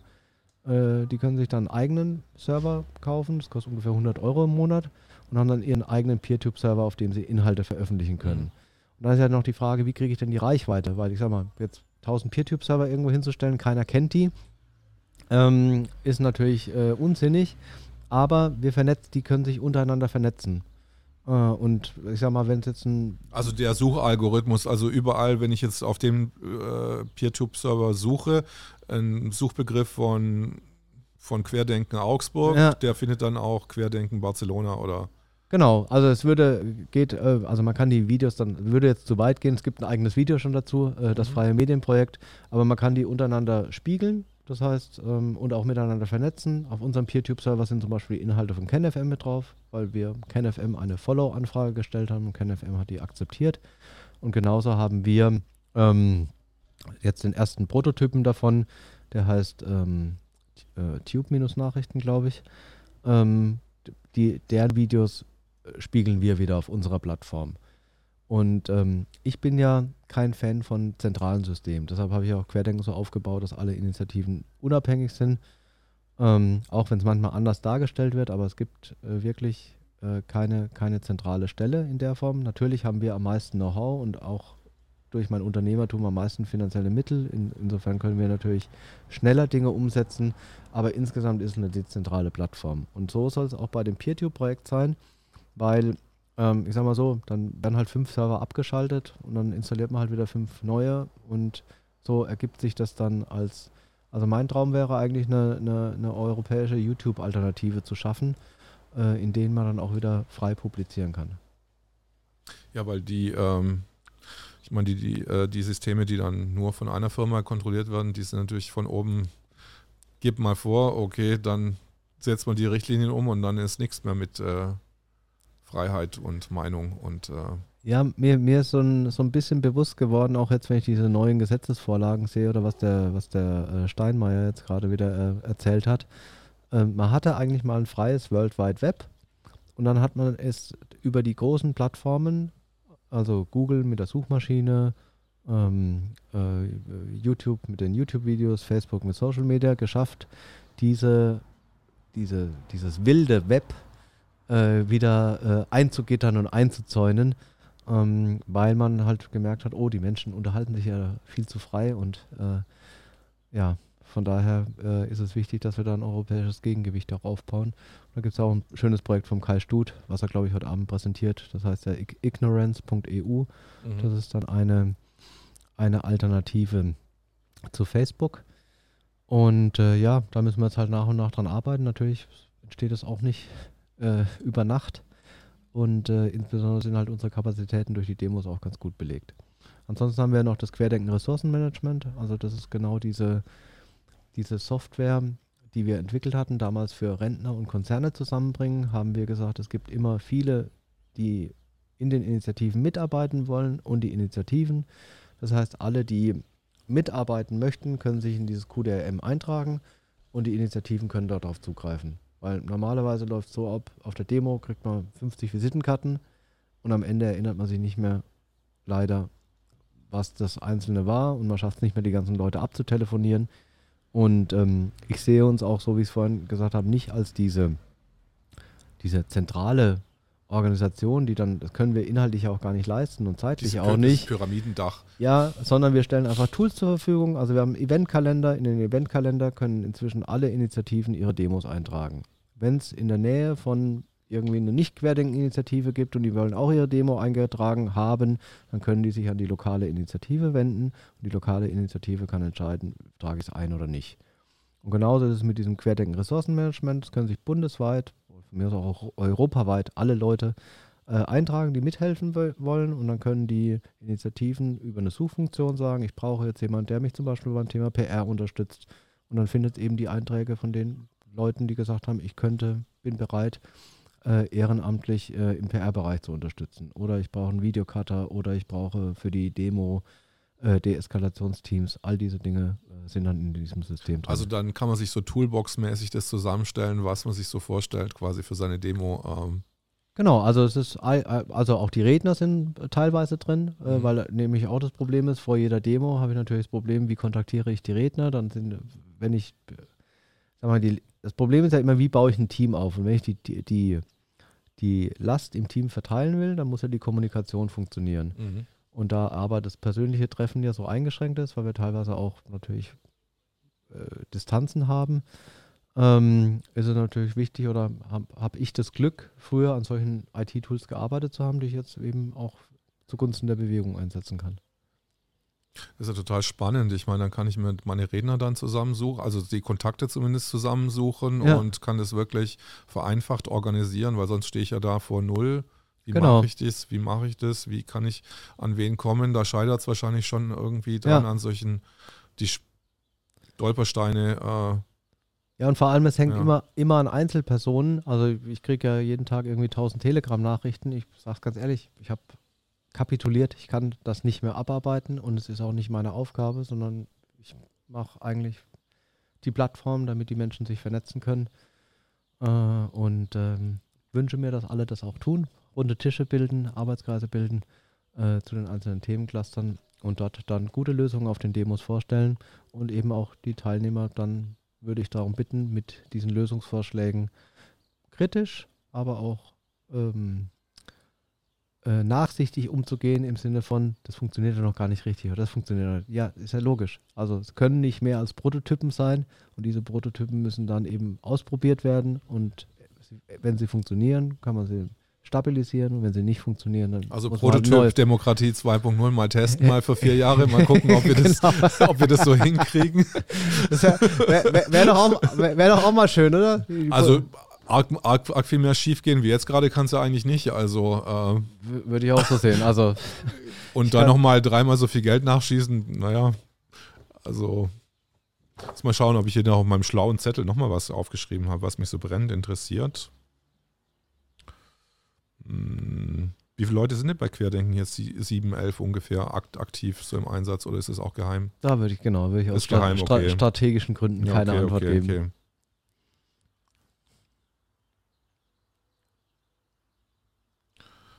Nee, aber soweit habe ich, glaube ich, haben wir die Fragen jetzt alle erfüllt. Dann haben wir alles. Äh, Beziehungsweise das ähm, hat mir auf jeden Fall Spaß gemacht. Ja, war mir auch. super, super schönes schön. Wetter, war Ja. schönes Wetter. Und Ja, schaltet, dann vielen Dank an Danke. alle Zuschauer. Ne? Danke an alle euch. Ihr seid ja extra aus Berlin angereist. genau, für das schöne Wetter zu genießen Ja, und mal aus diesem äh, Moloch von Berlin mal rauszukommen. ja das sagen interessanterweise viel. Also äh, äh, Berlin scheint im Moment energetisch so ein bisschen. Es hängt ein bisschen, muss ich Ja. ganz ehrlich sagen, vor allem, weil ja äh, Berlin hat von der Stimmung so lebt, dass äh, das einfach viel, viel sozial einfach geht Ja. normalerweise, dass es Veranstaltungen gibt, dass es Clubs gibt, dass man Ja. auf der Straße viel Sachen machen kann. Und wenn das alles weg ist, dann sind wir eigentlich so wieder wie, weiß ich, DDR 1975 Ja. oder keine Ahnung, noch schlimmer, also wo alles ganz Ja. in Grau ist. Kommst du aus der DDR ursprünglich? Oder kannst, kannst du Nein, nein, nein, ah, ich- ich- äh, ich So kann stellst du es dir vor. Ich so, Ja. so stelle ich es mir vor, nee. Ich komme ja hier aus der Gegend eigentlich ursprünglich. Ja. Deswegen, ähm, die Gegend hier ist schon schön. Also, Ja, und also was ich auch noch vielleicht am, am, am Ende noch, ähm, äh, was mir auffällt, ist, bei den Straßenkorsos stehen viele ausländische Mitbürger an den Straßen. Und die sind voll dabei. Und es scheint so, dass dort die schon wesentlich weiter sind von dem Prozess, dass sie verstanden haben, dass diese, dieses Virus nicht to todgefährlich ist. ich war nämlich auch bei dem, bei dem Schweigemarsch. Jetzt sind wir nämlich noch mal ein bisschen weiter. Ja, Wir finden kein Ende, aber es ist schon okay. Ich glaube, die Leute mögen das auch. Ähm, dass ich bei dem Schweigemarsch mitgelaufen bin und bei dem Schweigemarsch ist ja das Konzept, dass niemand irgendwas sagt, Ja. dass keine Werbung oder so gemacht wird Ja. und dann sind irgendwelche Antifa die ganze Zeit von rechts, links, brüllen rein, ihr Nazis, was weiß ich und wir Ja. sagen ja gar nichts. genau. Und dann äh, gehe ich dann in, den, in diesen türkischen Supermarkt rein und dann unterhalten sich dann der Besitzer mit jemand, ey, um was geht's denn da jetzt überhaupt? ja. Und dann habe ich nur gesagt, Corona-Maßnahmen. Mhm. Und dann haben die sofort, da hat so Klick gemacht und dann war so, sofort klar, was da jetzt abgeht. Ja. Also die haben irgendwie so ein intuitives Verständnis gehabt dafür, da, da hat einfach nur so ein kleines Ding gefehlt quasi. Ja. Die haben sich überhaupt keinen Reim drauf machen können, warum jetzt da Rechte laufen, die jetzt ganz still sind ja. und nichts sagen. Also es war so ungewöhnlich. Ja, noch alle ohne Springerstiefel und ohne Glatze. Genau, ohne Springerstiefel, ohne Glatze. Es, hatte, Ja. hat, es war einfach äh, konfus einfach. Es Ja. hat überhaupt keinen Witz Das gemacht. Vor allem, vor allem, weil die SPD dagegen auch noch demonstriert hat und die Grünen. Also es war so eine geballte Ladung von Negativität auf eigentlich so eine schweigende Menge, die übrigens dann auch, wo der Marsch zu Ende war, dann einfach in den Untergrund verschwunden ist. Also die, die hat sich einfach aufgelöst und ist weggegangen. Weg, also das ja. war so irre so. Okay, Ja. wir haben uns ge- getroffen und äh, laufen dann weg. Also Seltsam, ne? ja. Naja, aber da ist auch ganz wichtig, wir helfen damit, diese Spaltung wieder zu überwinden. Äh, wir arbeiten da auch dran. Bitte auch alle nachsichtig sein, mit nachsichtig zu sein mit denen, die jetzt vielleicht noch eine andere Position haben. Man wird sicherlich nicht alle überzeugen können, aber ähm, für diejenigen, die vielleicht für ein kritisches Gespräch offen sind, würde ich mir wünschen, dass sich jeder auch das, die Zeit nimmt, dieses, dieses Gespräch zu führen. Derjenige, der einen von vornherein beschimpft irgendwie, da wird wahrscheinlich die Also ich kann, das bestätigen, ich kann es bestätigen, also auf Demonstrationen mit Antidemonstranten äh, zu kommunizieren, es muss immer, es müssen zwei Leute da sein, die bereit sind, aufeinander zu aufeinander zuzugehen. Und wenn der eine nicht davon überzeugt ist, das ist vergeudete Energie einfach. Ja, Das ist äh, leider Gottes so. Da müsste sich der andere erstmal erstmal wie, wie, so, wie so bei so zwei Senden, also Senden, Senden gefunden. Und wenn der eine Ja. halt zumacht, dann geht es halt einfach nicht. ja, das stimmt. Gut, das, Gut. War, das war doch ein schönes Schlusswort. Das war ein schönes Schlusswort und schaltet nächstes Mal wieder ein für die Zorro Kenji Show. Vielen lieben Dank. Dankeschön.